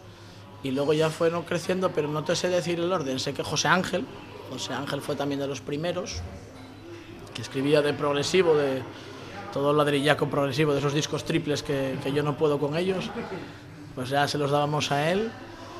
Y luego, bueno, pues fue entrando, sí, Sonia. Sonia fue la siguiente, yo creo, que ya lleva con nosotros un montón de tiempo, porque Sonia, yo voy robando blogueros, voy cogiendo gente que escribe, veo, me gusta, lo propongo y, y unos cuelan, otros no, pero bueno, la mayoría acaban colando. Sonia de Pamplona, otro vez sin paella, y luego bueno, fue entrando Iñaki, que ahora lo dejó recientemente y volvió a Stream Music. Eh, bueno, Leónidas que escribe de las cervezas y se hace sus rollos de historia y sus pajas mentales. Eh, Chimpa y René, que están en Alicante, son amigos de toda la vida y, y también, bueno, René de hecho tiene un, tiene un blog pero de vídeo en YouTube, un canal de YouTube que tiene más de un millón de visitas contando sus rollos. Eh, y bueno, sí, nada, tirando de amigos, ahora, los que somos ahora, pues no sé, somos 13, 15, ¿no? Es ahora mismo. Diego. Diego, entró también. más tarde. Diego tenía un blog olvidado, abandonado, pero escribe muy bien. Y bueno, el último fichaje, Simón de Legacy Brutality, que es una historia que no es de ahora, es una historia que habíamos hablado hace dos años ya. Lo que pasa es que yo no quería meter a nadie que fuera músico a hablar de otros grupos. Pero bueno, la verdad es que Simón escribe muy bien.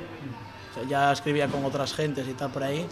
Y, fue un fichaje de la leche. Sí. Adrián. De Adrián, porque es compañ- era compañero de Metal Battle.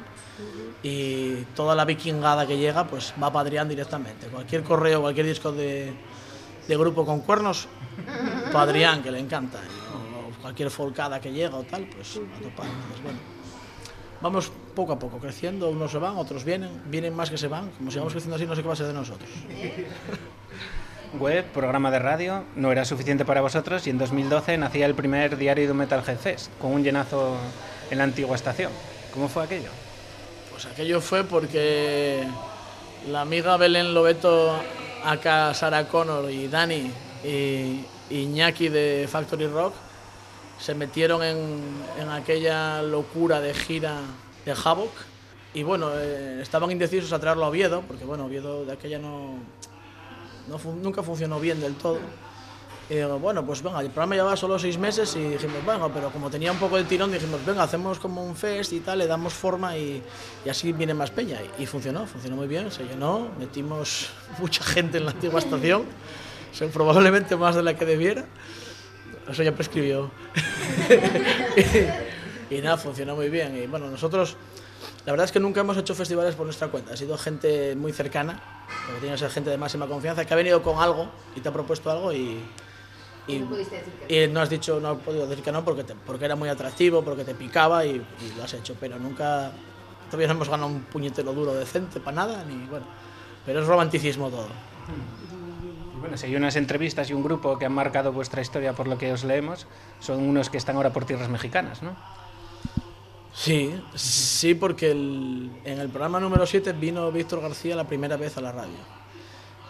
Y de repente hizo el- fue un subidón, pum, de un día para otro. O sea, era un programa que iba poco a poco, cada semana creciendo un poquitín. De repente pegó un petardazo esa semana terrible. Y llevábamos un mes y medio, fue bastante desastroso también.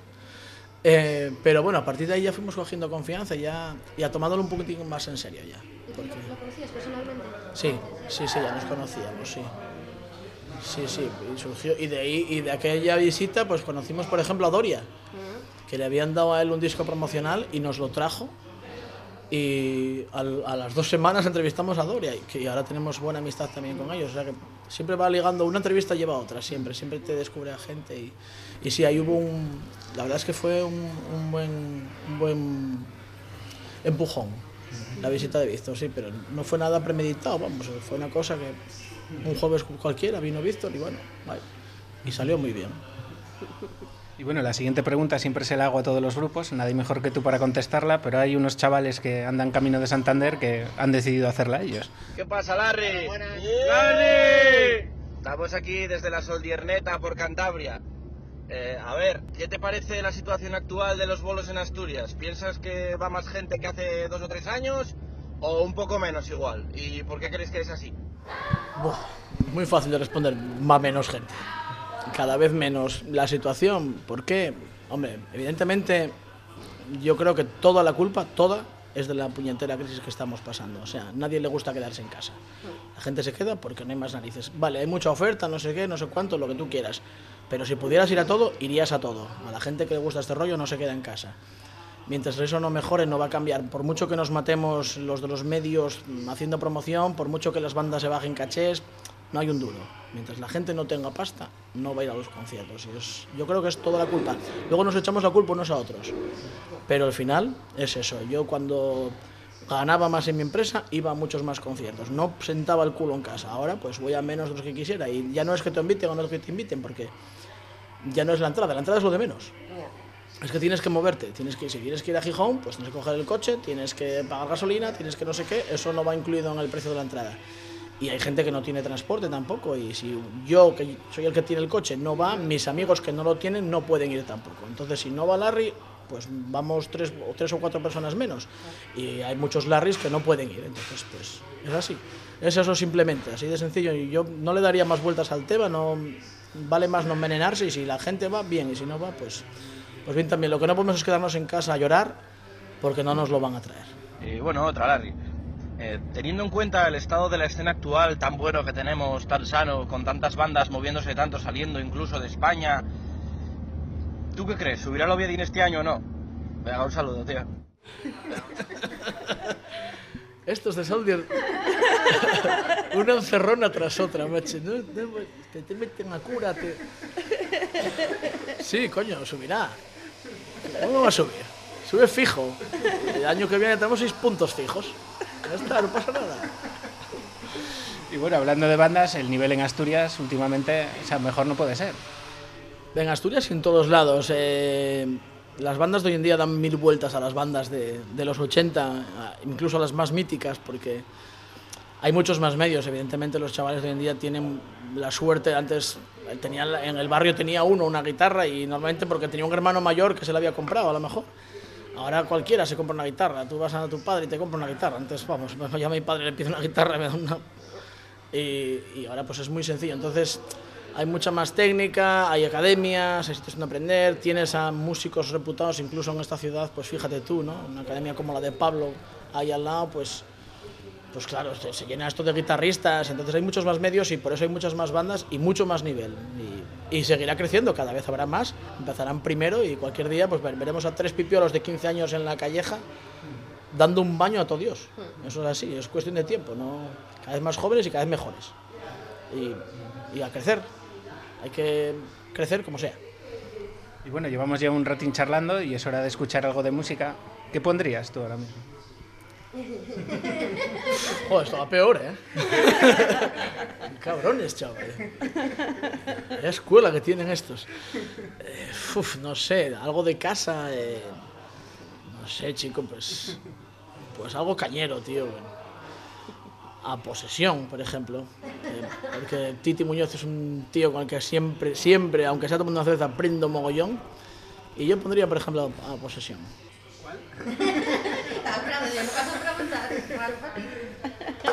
Ahí estamos jodidos ya, porque lo de los títulos cada vez peor, pero no sé, cualquiera del último disco, la del vídeo mismo.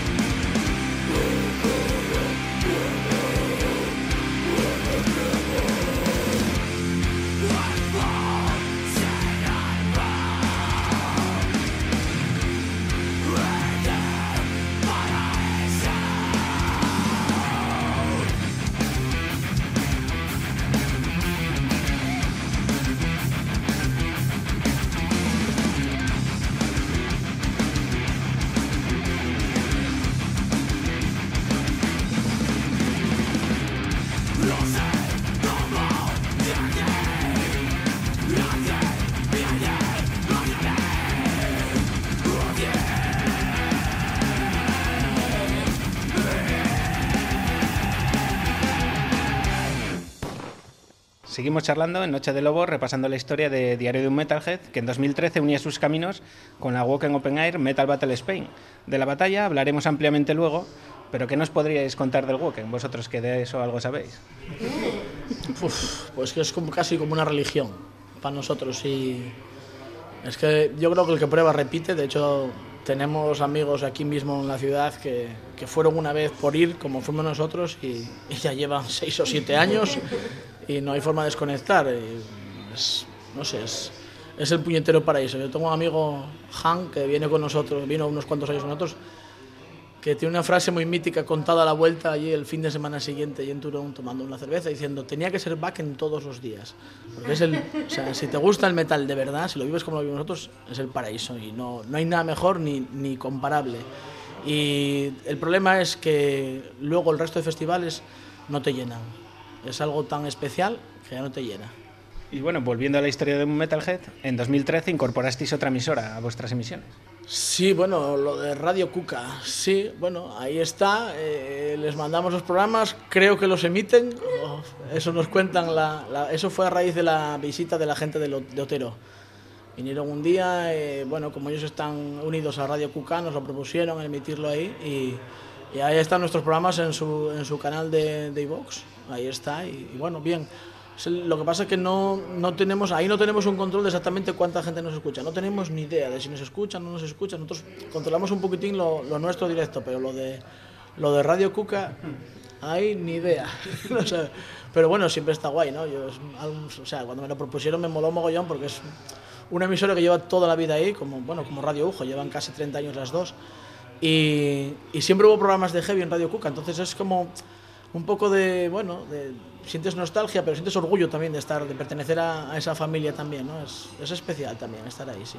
Y bueno, ahora todo el mundo puede ver alguna camiseta de Diario de un Metalhead en salas, festivales, pero nacieron hace relativamente poco, ¿no?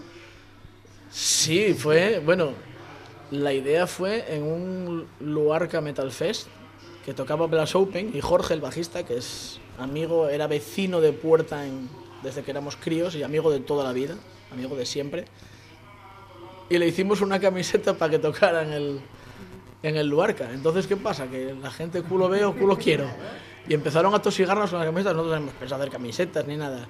Le hicimos una a Jorge, le hicimos otra a Paco, el bajista de Delirium, que es también amigo de hace muchos años. Y Paco salió a tocar en un festival también con la camiseta. Y a partir de ahí empezaron a pedirnos camisetas. Luego, el primer personaje, digamos, grande que se la puso fue Davis de Ángelus Apátrida. Y Víctor García. Y luego ya se la puso Víctor García y luego ya se la puso pues mogollón de peña. Entonces, la verdad es que ahí hay enchufe porque son amigos y entonces es, es fácil. Pero sí, ahora no sé las que están rolando por ahí. Igual hay... Sí, hay muchas. Se han hecho siempre tiradas muy cortas porque siempre nos gusta hacer algo... Que las cosas sean un poco especiales, ¿no? Que no sea... Pero habrá unas 500 camisetas por el mundo de Metalhead y, y no solo aquí. Hay, hay camisetas por Europa y hay camisetas por Hispanoamérica. Tras aquel primer diario de un Metalhead Fest, habéis traído a Paul Diano, montar un concierto conjunto con Subterráneo Heavy. Si os dieran cancha libre y perres, ¿cuál sería el cabeza de cartel? Iron Maiden. eso, la duda ofende. O sea, eso siempre sería Iron Maiden y de banda soporte Blaze Bailey y Paul Diano. Y luego ya, bueno, debajo ya estarían Legacy, Brutality, Posesión, Soldier, Crisis, no sé, pero vamos, la estrella, sin duda. A mí dame un millón de euros y lo gasto. coincidís en todo. No, para No, nada. que va para nada, para nada. No, yo, a mí no me gusta el trash, que le gusta un montón. A mí me gusta más eh, un rock and roll un poco barrilero, tipo Volbeat, eh, el folk me gusta mucho. Pero desecho siempre de escuchar thrash metal, death metal. Y eso que han cambiado mucho los gustos, porque hace muchos años cuando me ponía Pili, mi amiga pues me ponía In Flames en todas esas giras que hacíamos con Pili y con Charles. Pues me ponían In Flames y bueno, yo pues más que nada me ponía a dormir en el coche. Pero ahora sin embargo pues ya me he hecho camisetas de In Flames y esas cosas. Pero no, no coincidimos en nada. ¿no? casi No, nada. eh, Bueno, en casi nada, en casi nada.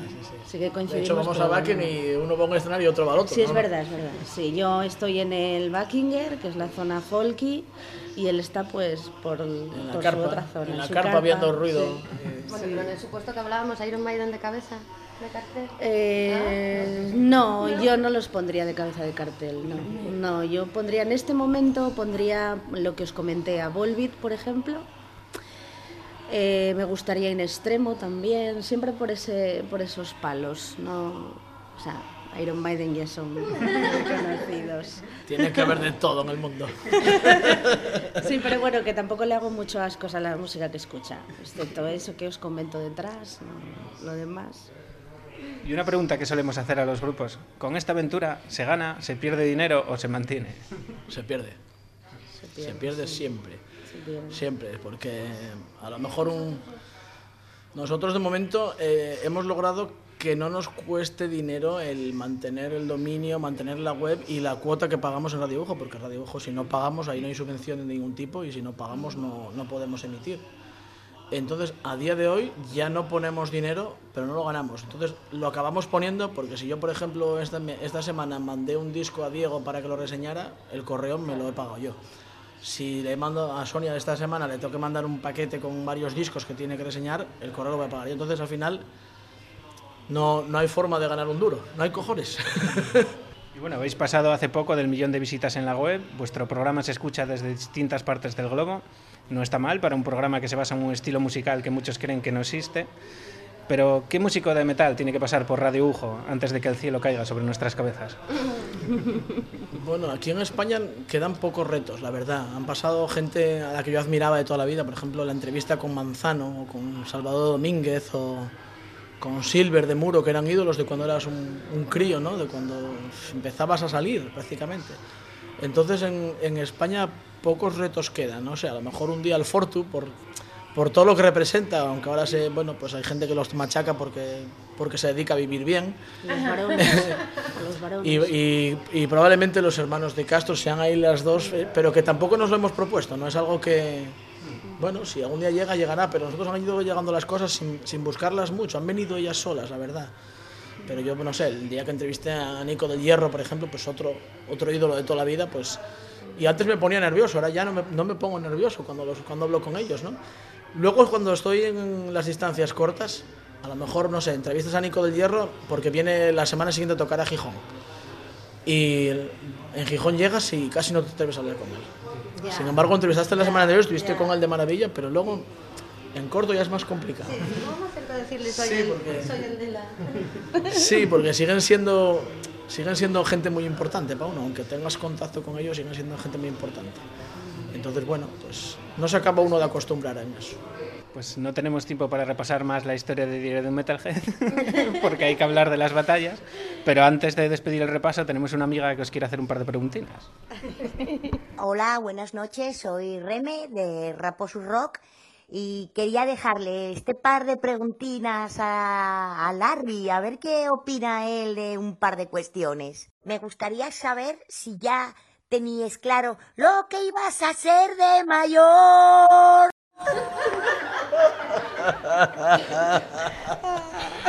Hostia, Reme. El puñetero raposo rock, chaval, por todas partes. Eh, sí, sí, ya me acuerdo cuando compré los primeros pantalones apretados, que en casa hubo unos gritos. Ya verás cuando venga tu padre. Eh, y bueno, ya le pasará, ya le pasará y no se pasó. Esto hace más de 30 años y no se pasó. Y sí, yo creo que es muy claro, desde, desde hace muchos años. ¿no? La vida va cambiando, pero vas cambiando de gustos, no escuchas lo mismo que hace 30 años, ni mucho menos. Pero, pero sí, yo creo que vamos. Ahí eso es como una... Es un yonki al final. Te entra en la vena y no, no hay manera de sacarlo. Yo ya le conocí así, ¿eh? y, llevo, y llevo con él desde que tenía un montón de años. O sea, Está con conmigo muchos- porque era así. Sí. No, es, es verdad, es verdad, es verdad. Sí, sí. ¿Qué tienes que decir si algún día te volvieres punky? Punky. No, no. No, hombre, no, que los punkis luego al final crecen y, y tienen una hipoteca y todo, no. Nada, nada, punkis nada. Nada, nada. ¿Qué? ¿Cómo te quedó el cuerpo sabiendo que los festivales rock funcionan? ¿Estarías dispuesto a seguir apadrinándonos el Raposo Rock? No, hombre, no. Vamos a ver, el Raposo Rock no hay un festival de metal, M. No me metas en esos marrones, que si me meto con lo tuyo, luego tengo que comerme toda la pis negrilada y no me apetece. Estoy en metal, M, metal. Hágalo yo por él. Y bueno, también te dejo Reme una para ti. Hola, María Amor. Quería preguntarte si después de llevar tantísimos años con un Metal Gear, vamos, con un corazón de metal, ¿qué clase de satisfacciones te ha traído eso? Nada, deciros a todos que agradezco mucho que hayáis venido el primer Raposo, que espero que lo hayáis pasado muy bien y espero que os apuntéis al segundo Raposo Rock y que haya el mismo ambiente que, lo que hubo en el primero y que lo pasemos todos muy bien.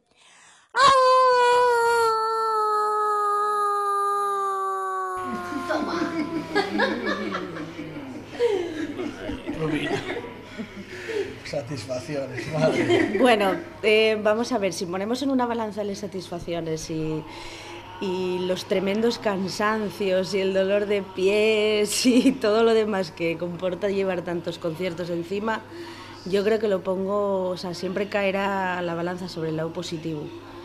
Eh, y es muy especial, o sea, y es- no sé, yo encuentro muy a gusto, la verdad que hay que ver mucha, entre comillas, mierda, pero bueno, de todo se aprende y de todo hay que sacar una, un aspecto positivo o negativo, pero de todo se aprende. Entonces, esa es la, la lectura que saco de todo. La verdad que momentos muy cansados, eh, pero bueno, está bien. Y antes de pasar a hablar de la Metal Battle, ¿qué tema vamos a escuchar? Pues. Cristolic de Solcier. Sí.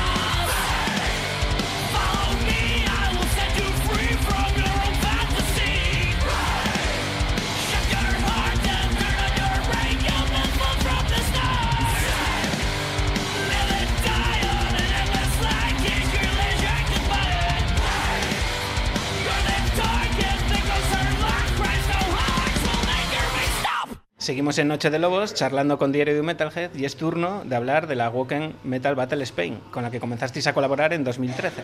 ¿De quién fue la idea? ¿De ellos? ¿Vuestra? Ya no lo sé, si te digo la verdad, no sé cómo surgió. Nosotros conocemos a Emma, que es la persona de Metal Battle en España, ya hace muchos años. Desde el primer backend que fuimos, en 2005, ya conocimos a Emma, coincidimos en el hotel. Y bueno, nos veíamos de backend en backend, porque lleva yendo creo que un año más que nosotros, y de backend en backend nos íbamos conociendo. Entonces fue cuando de repente cogió el tema de Metal Battle y ganaron la Metal Battle Crisis en el 2009. Y yo a Crisis ya los conocía. Entonces, claro, cuando supe que habían ganado y que tocaban en Backen, fui a verlos a Backen porque tenía muchas ganas de verlos. Tenía la maqueta y era súper fan de ellos. Y, y fue cuando, mm, luego al empezar con el tema de la radio, fue cuando le dije yo a Emma, oye, pues si nadie te está apoyando, porque nunca la ha apoyado nadie, yo te voy a apoyar.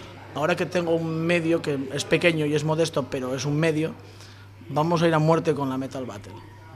Y fue lo que hicimos, a ser el, el, entre comillas el programa oficial de la batalla, el, el, altavoz que dicen ellas, las que lo montan ahora, el altavoz de la batalla. Y a partir de ahí fue la historia creciendo. Luego en, hace dos años fue, o tres, lo de Turón. Hicimos la semi en Turón, funcionó muy bien. Lo que pasa es que fue mucho curro y yo acabé muy cansado y digo, no hago esto nunca más en la vida. Y bueno, y al final, como eres imbécil, pues te acabas liando otra vez y este año viene a Oviedo, pero bueno, ya viene en otras condiciones y va a ser un poquitín más descansado y, y, disfrutar un poco más. Porque como tengo la suerte de estar en la organización, tengo la suerte de no estar en el jurado, eso que se lo coman otros. Y entonces, pues bueno, me voy a poder tomar mis cervezas y disfrutar de la fiesta y no, y no estar pendiente de todo como en Turón, que, que al final rebotó todo encima y fue muy, muy agotador. Yo te iba a decir, aquel primer año, jornada de viernes y sábado, debutaban las Days of Eden, se clasificaron Dark Oak, Crystal Moors y Blast Open. ¿Cuál es el mejor recuerdo que se te viene a la cabeza? El mejor recuerdo mm, probablemente sea cuando estábamos en el mejor y el peor a la vez, fíjate.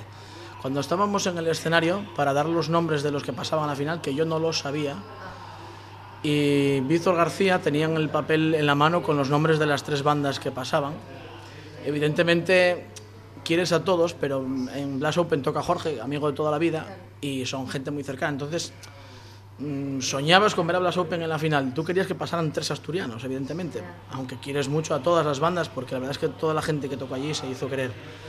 Pero bueno, querías que pasaran tres. Entonces me acuerdo que cuando Víctor iba a leer el, el, papel con los nombres, ya había el nombre de Blast Open. Y fue, hostia, eh, pasaron, pasaron. Eh. Y que luego tuve que hablar yo y no, no, podía casi ni hablar porque estaba emocionado porque, porque la alegría fue enorme. Si llego a tocar yo el grupo ni te cuento. ¿vale? Entonces, ese fue el mejor recuerdo. El peor fue porque que una persona de abajo del público gritó tongo. Y me hizo mucho daño porque, joder, después de dos días de currar como un cabrón, que no tienes nada que ver con el jurado, que yo no sabía quién era el jurado, porque no me lo quisieron decir y me enteré después, me enteré cuando ya estaba todo atado. Sí, sí, pero hasta ese punto, o sea, estando en la organización yo no sabía quién era el jurado. Que todavía alguien desde abajo me dijera tongo. Y luego una imbecilidad que leí al día siguiente que decía que habíamos ganado 14.000 euros, que no me digas dónde lo sacaron. Pero ojalá hubiéramos ganado 14.000 pavos, porque entonces hacía una Metal Battle todas las semanas, macho. Y eso fue el mejor y el peor recuerdo, vamos. El, el mejor fue ese. Y luego, bueno, ver a Blast Open en, ver a Open en Barcelona, que no ganaron porque no tuvieron el día, porque si lo llegan a tener hubieran ganado. Pero aquel día no lo tuvieron y bueno, y ganaron un Trajery que lo merecían muchísimo. Sí. Bueno, pues hablando de Trajery, creo que Humberto te ha dejado unas palabrinas. Muy buenas noches de Lobos, aquí Humberto Paul de Trajery para contar un poco la experiencia de la Metal Battle. Bueno, la batalla de bandas fue para Trajery la, la primera oportunidad que tuvo de salir fuera de Mallorca, fuera de nuestra isla, Uh, y poder presentar nuestra música en diferentes partes de España o que al menos diferentes partes de España, mejor dicho, pues nos pudieran conocer. Y el hecho de haber participado en la semifinal y en la final, pues nos abrió más puertas para que la gente nos pudiera haber escuchado en los diferentes rincones de España. Y claro, el hecho de haber uh, de, que las cosas salieran como nosotros planeábamos y por lo que nosotros trabajábamos, que fue pues ganando la, la final, también nos permitió, en cierto modo, eh, igual que a Inmute, igual que a Crisix en su momento y esto, Vitaimana, etcétera, pues a ser un poco los referentes de, de esta competición, por decirlo de alguna manera, durante el año que nos pertocó, ¿no? Y claro, esto es, esto es genial para que los promotores nacionales se puedan fijar en ti, se puedan fijar en tu música, valoren positiva o negativamente los puntos que tengan que valorar y te puedan tener en cuenta en todo lo que monten. Y la verdad es que a nosotros nos ha favorecido mucho porque yo creo que también Trayery ha sido ha, participado en festivales y esto, pues gracias a en su momento haber sido referente uh, un referente nacional gracias a esta competición. Entonces yo desde mm, mi posición y sé perfectamente que desde la posición de mis compañeros uh, es que recomendamos en 100% a todas las bandas que participen en, un concurso como este y que puedan dar a conocer su música, que puedan dar a conocer eh, su material, lo que ellos son capaces de hacer, porque es una de las formas en la que la gente te puede tener en cuenta mm, de una vía fácil y claro, encima si el premio es ir a, irte a tocar al mejor festival del mundo, sobra decir que es una oportunidad genial. Y bueno, pues nada, muchísimas gracias uh, por querer contar con nosotros y nada, un fuerte abrazo, Noche de Lobos, salud y tralla. Bueno, pues mi pregunta, Larry, va a ser uh, que si la próxima vez que vayamos por ahí, uh, que nos esté haciendo de runner y esto, uh, si va a decidir dormir otra vez con Biel y con Sebas en lugar de conmigo, que quiero que sepa que me dolió muchísimo esa decisión y que a día de hoy aún no se lo perdono. O sea que esa es mi pregunta, Larry. ¿Cuál va a ser tu próxima decisión?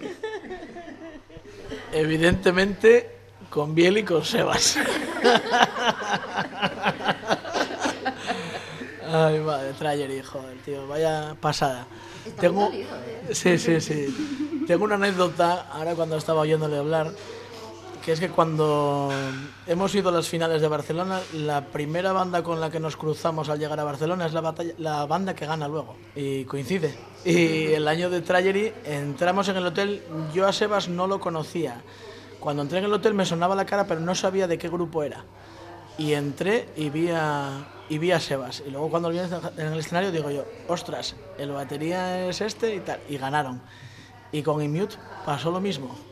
Llegamos a Barcelona, encontramos a Immute los primeros y ganaron. Así que cuando vayamos este año a la final, si podemos ir, cuidadín a los que hemos los primeros porque igual ganan. Pero sí, sí, lo tengo claro, con Sebas y con Biel. Segurísimo. Bueno, de esto hace un resumen Humberto. Sí, Larry, me gustaría poder decirte siempre nos quedará Madrid, pero no es así.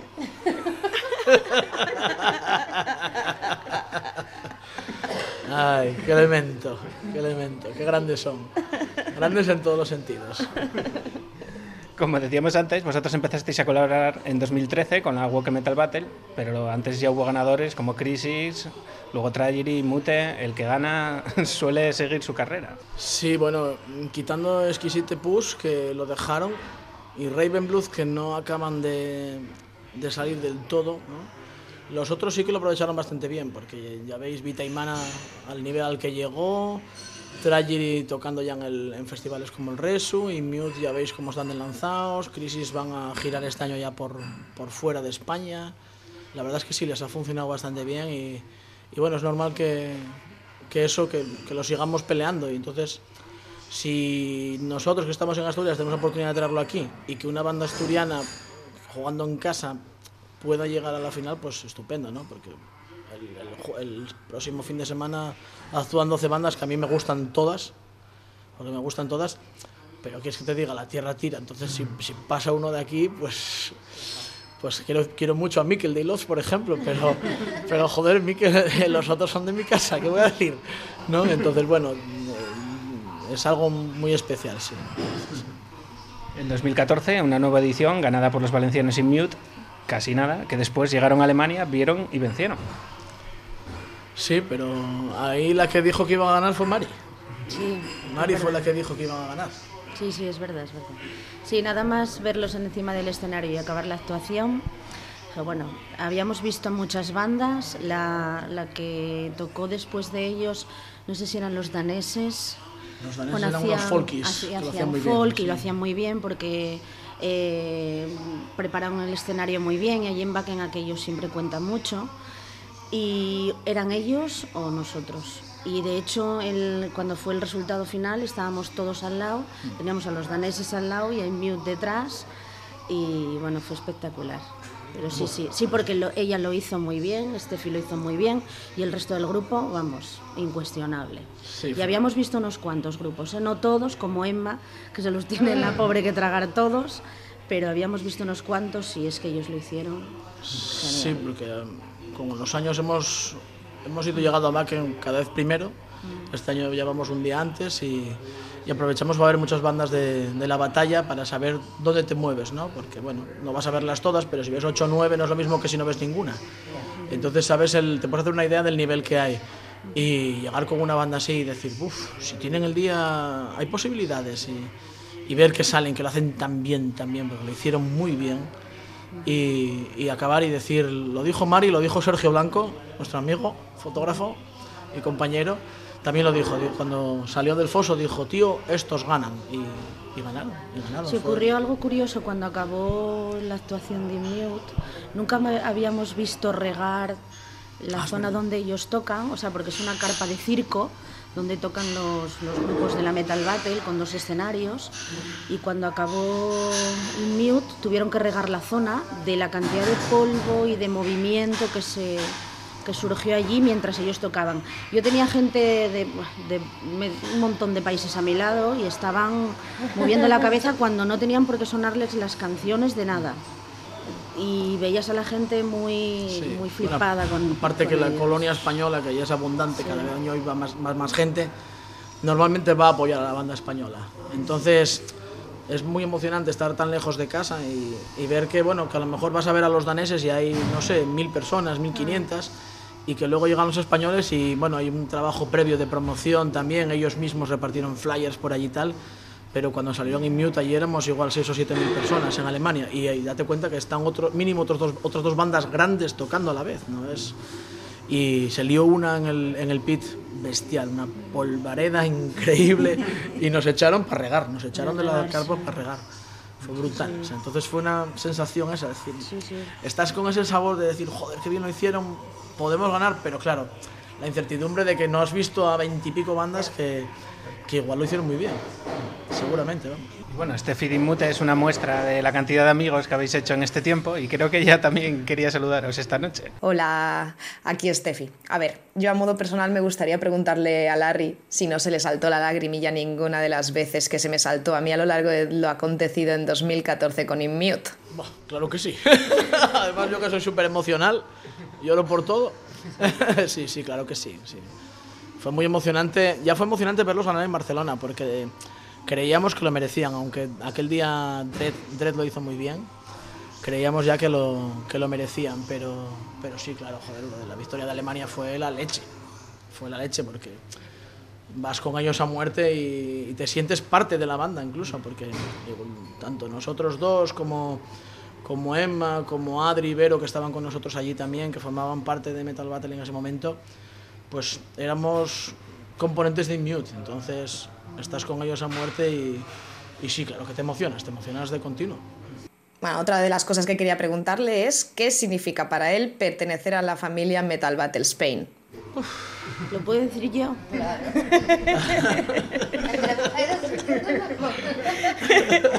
Yo creo que para él es eh, la meta de su vida y ha llegado a ella. Yo creo que sí.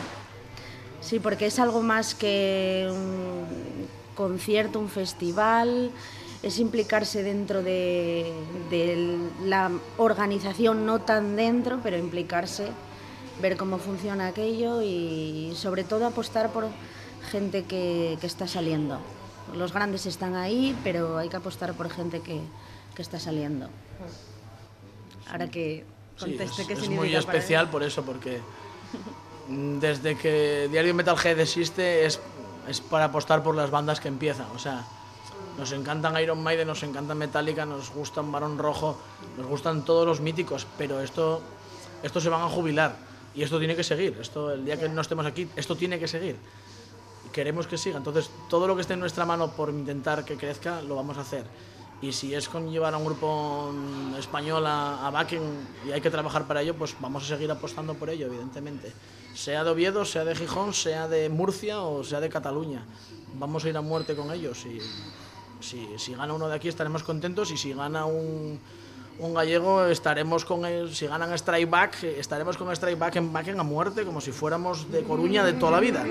O sea, así es y, es eso, es queremos que la Metal Battle, crezca porque cuanto más crezca mejor va a ser para la historia que perseguimos que es llevar bandas a Es Wacken. un orgullo estar por la zona de, de backstage de allí de, de Wacken y darte cuenta de, de que cuántos ganadores españoles ha habido. Dos. Dos. ¿Cuántos israelitas? Dos.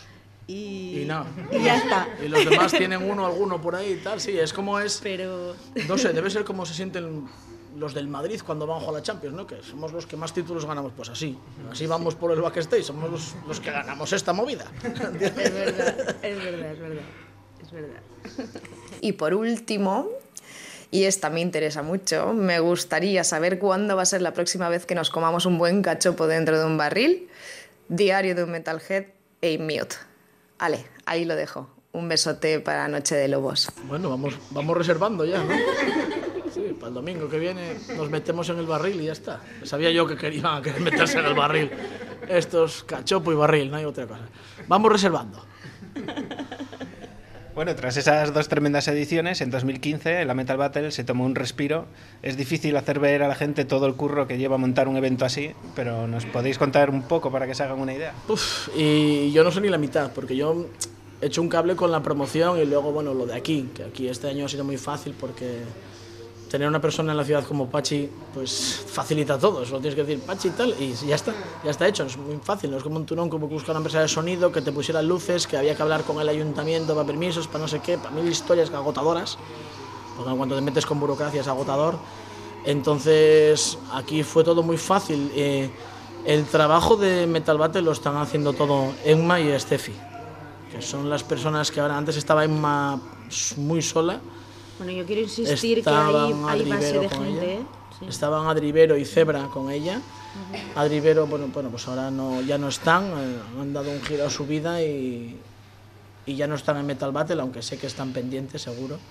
Zebra sigue ahí, eh, apoyando pues con cosas logísticas también, que siempre hacen falta. Hace falta mucha gente para esto y somos muy pocos. Pero yo en realidad eh, hago eso, la, la- la- la labor de promo que yo pueda hacer, pero en realidad poco más hago. Ahí el trabajo pesado este año ha quedado todo en Steffi y en, y y en Emma, evidentemente. Han hecho una página web nueva, han hecho mil historias, porque quieren que, y es una idea fantástica, quieren que la Metal Battle no sea solo apoyar a un grupo que gana y que va a Alemania.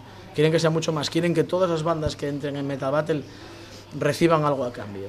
Que tengan ya premios simplemente que, el, el- que por estar en Metal Battle tengan premio. De hecho, este año han hecho algunas, que fue algo que surgió espontáneo, que ha sido poner sus logos al lado del logo de Metal Battle.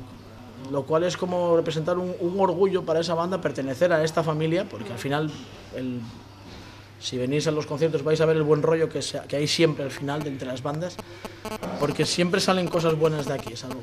siempre hay algún cafre, evidentemente, alguien que, pier- que tiene mal perder o lo que sea.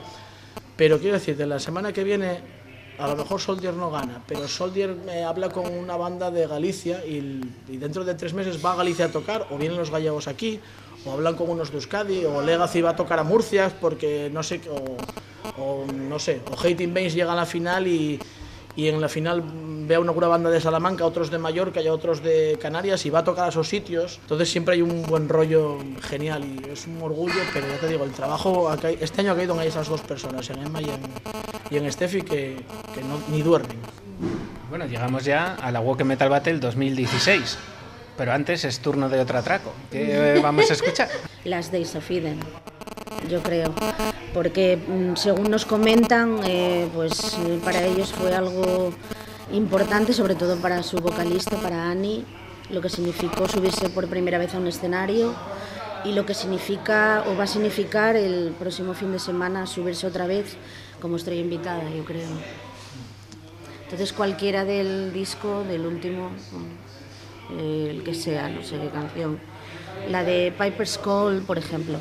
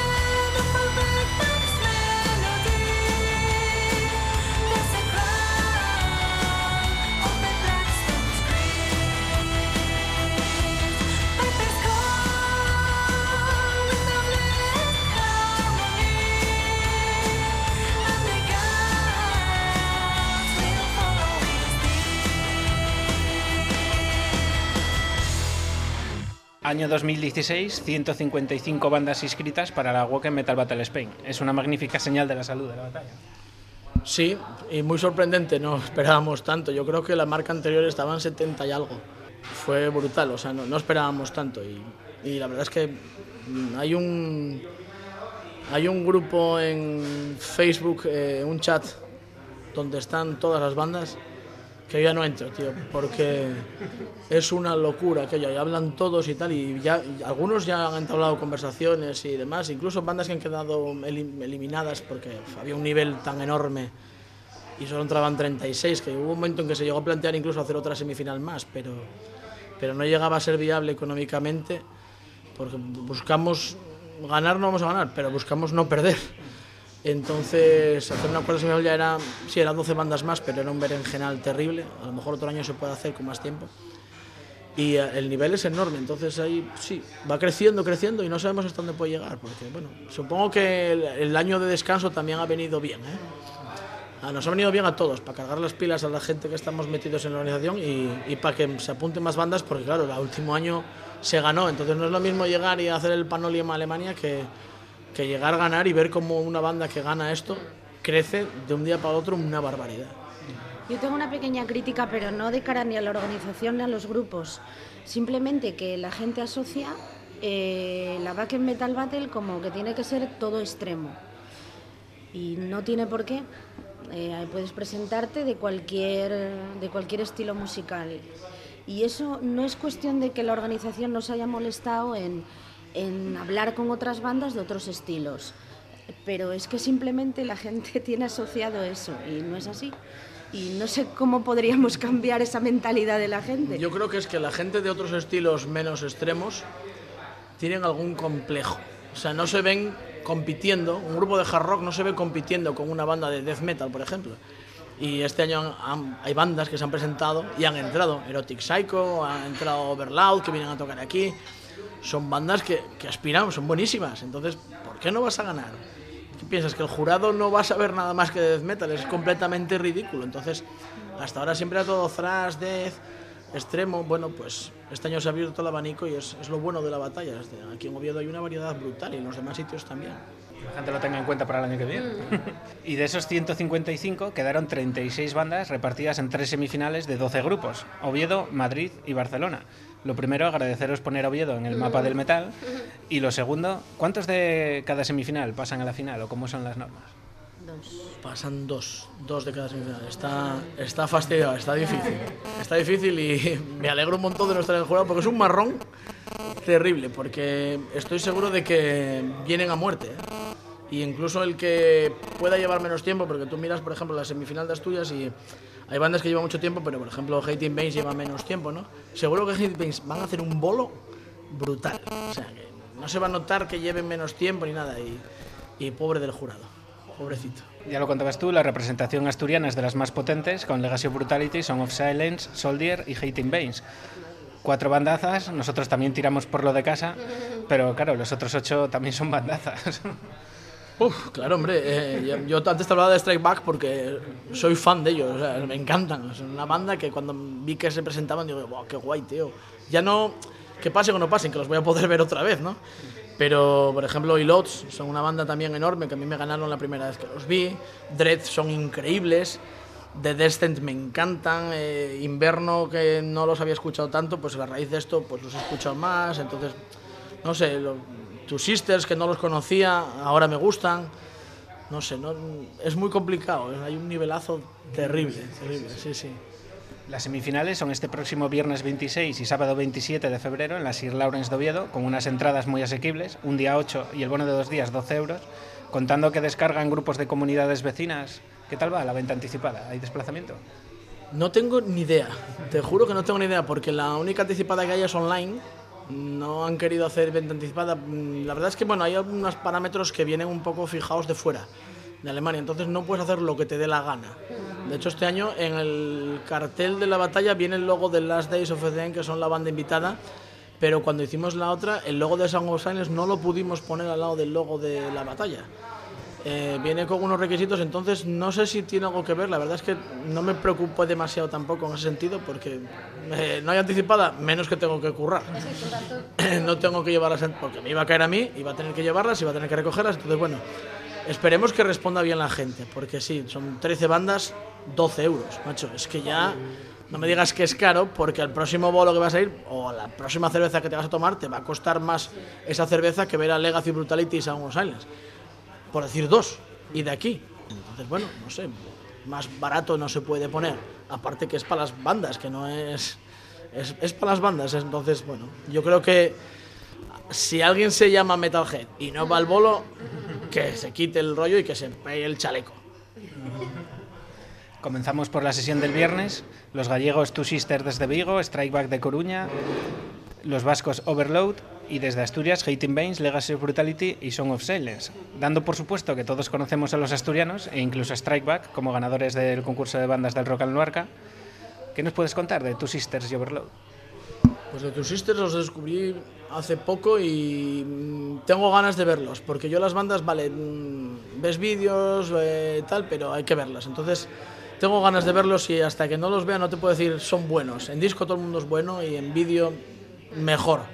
Entonces, puedo hablar menos de ellos. Overloud me pasa lo mismo. Eh, sí que el rollo jarroquero que tienen me gusta, pero tengo que verlos también, porque además, bueno, no te puedes tampoco eh, fiar de lo que te cuente la gente, gente conocida que los ha visto, unos están hablando bien, otros están hablando mal, pero bueno, hablarán bien y mal de todos, como hacen con las bandas de aquí. Entonces, no te puedo decir gran cosa. Tengo que verlos y cuando los veas sí que tendré una opinión de Two Sisters y de Overloud de verdad.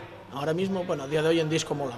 Bueno, si el viernes la Sir Lawrence va a empezar a temblar, el sábado se caerá definitivamente con Iloch desde Las Arte, Black Ocean Witness desde Bilbao, Soldier, Inverno de Vigo, The Descent de Bilbao y Dread de Ponferrada, con Last Days of Eden con la presentación exclusiva de su nuevo disco. No hay nada más que decir, ¿no? Ya, ya ves. Ya ves el berenjenal y luego eso, pues a, las Days presentando el disco en la, batalla, ¿no? Que antes lo decía Mari, que, que hay una persona que, que fue muy especial para ella la Metal Battle de aquí, que fue Annie de, de las Days, porque era el, el primer bolo que daba, ¿no? Entonces, ahora, bueno, pues viene ya con un grupo encauzado, con un disco nuevo que viene apoyado desde un sello de fuera de España, que eso es la leche. Y, y bueno, pues era una banda que, que yo creo que sí que tenía que estar, porque tiene una relación un poco especial con la batalla, sí. Y bueno, llegados a este punto, aparte de por todo lo que hemos dicho, ¿por qué la gente no se puede perder la Woken Metal Battle? No se la puede perder porque se nos llena la boca de apoyar a las bandas. Pues mejor oportunidad que esta no la vamos a tener en todo el año. Eh, esto hay que mirar por ello. ¿eh? Si el próximo día aquí metemos 30 personas, el año que viene la Metal Battle tiene que ir a otro sitio. Entonces, este año hay cuatro grupos asturianos que si hubieran tenido que ir, por ejemplo, a tocar a San Sebastián, pues imagínate la paliza económica y de viaje que se había metido. Pues por lo menos hay cuatro de casa que les ha venido bien. A que son de Ponferrada, pues mira, les ha venido bien también porque están cerca. Los gallegos mejor ven aquí que no ir a Irún. Entonces, eh, hay- yo creo que estamos en un sitio mm, estratégico para este tema. La semifinal norte tendría que seguir en Asturias y espero que la gente de aquí responda para que pueda seguir en Asturias.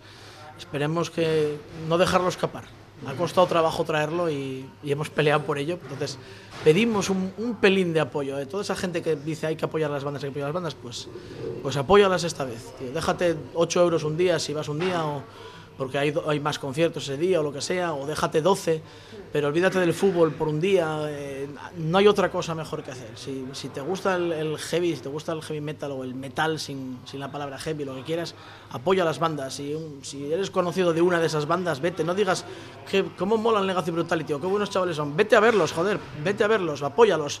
Déjate el pellejo en el pit, apóyalos para que se contagien, para que intenten ir a Alemania, a Soldier, a Inverno, a cualquiera de los que vienen.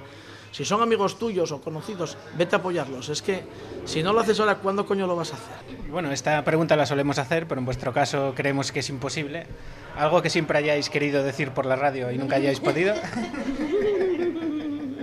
Lo acabo de decir, macho. He quedado a gusto, ¿no? Apoyar a las bandas, coño, apoyar a las bandas, ir a conciertos. Vale que la cosa está mal, pero si os vais a gastar 5 euros en una cerveza, coño, gastaros 3 en ir a un grupo. Pero ir, ir a conciertos, esto, aquí estamos todos para esto. Igual la gente de Noche de Lobos que, que nosotros estamos para para esto, para apoyar a la gente que empieza, porque todo el mundo sabe ya quién es Lou Reed y Iron Maiden.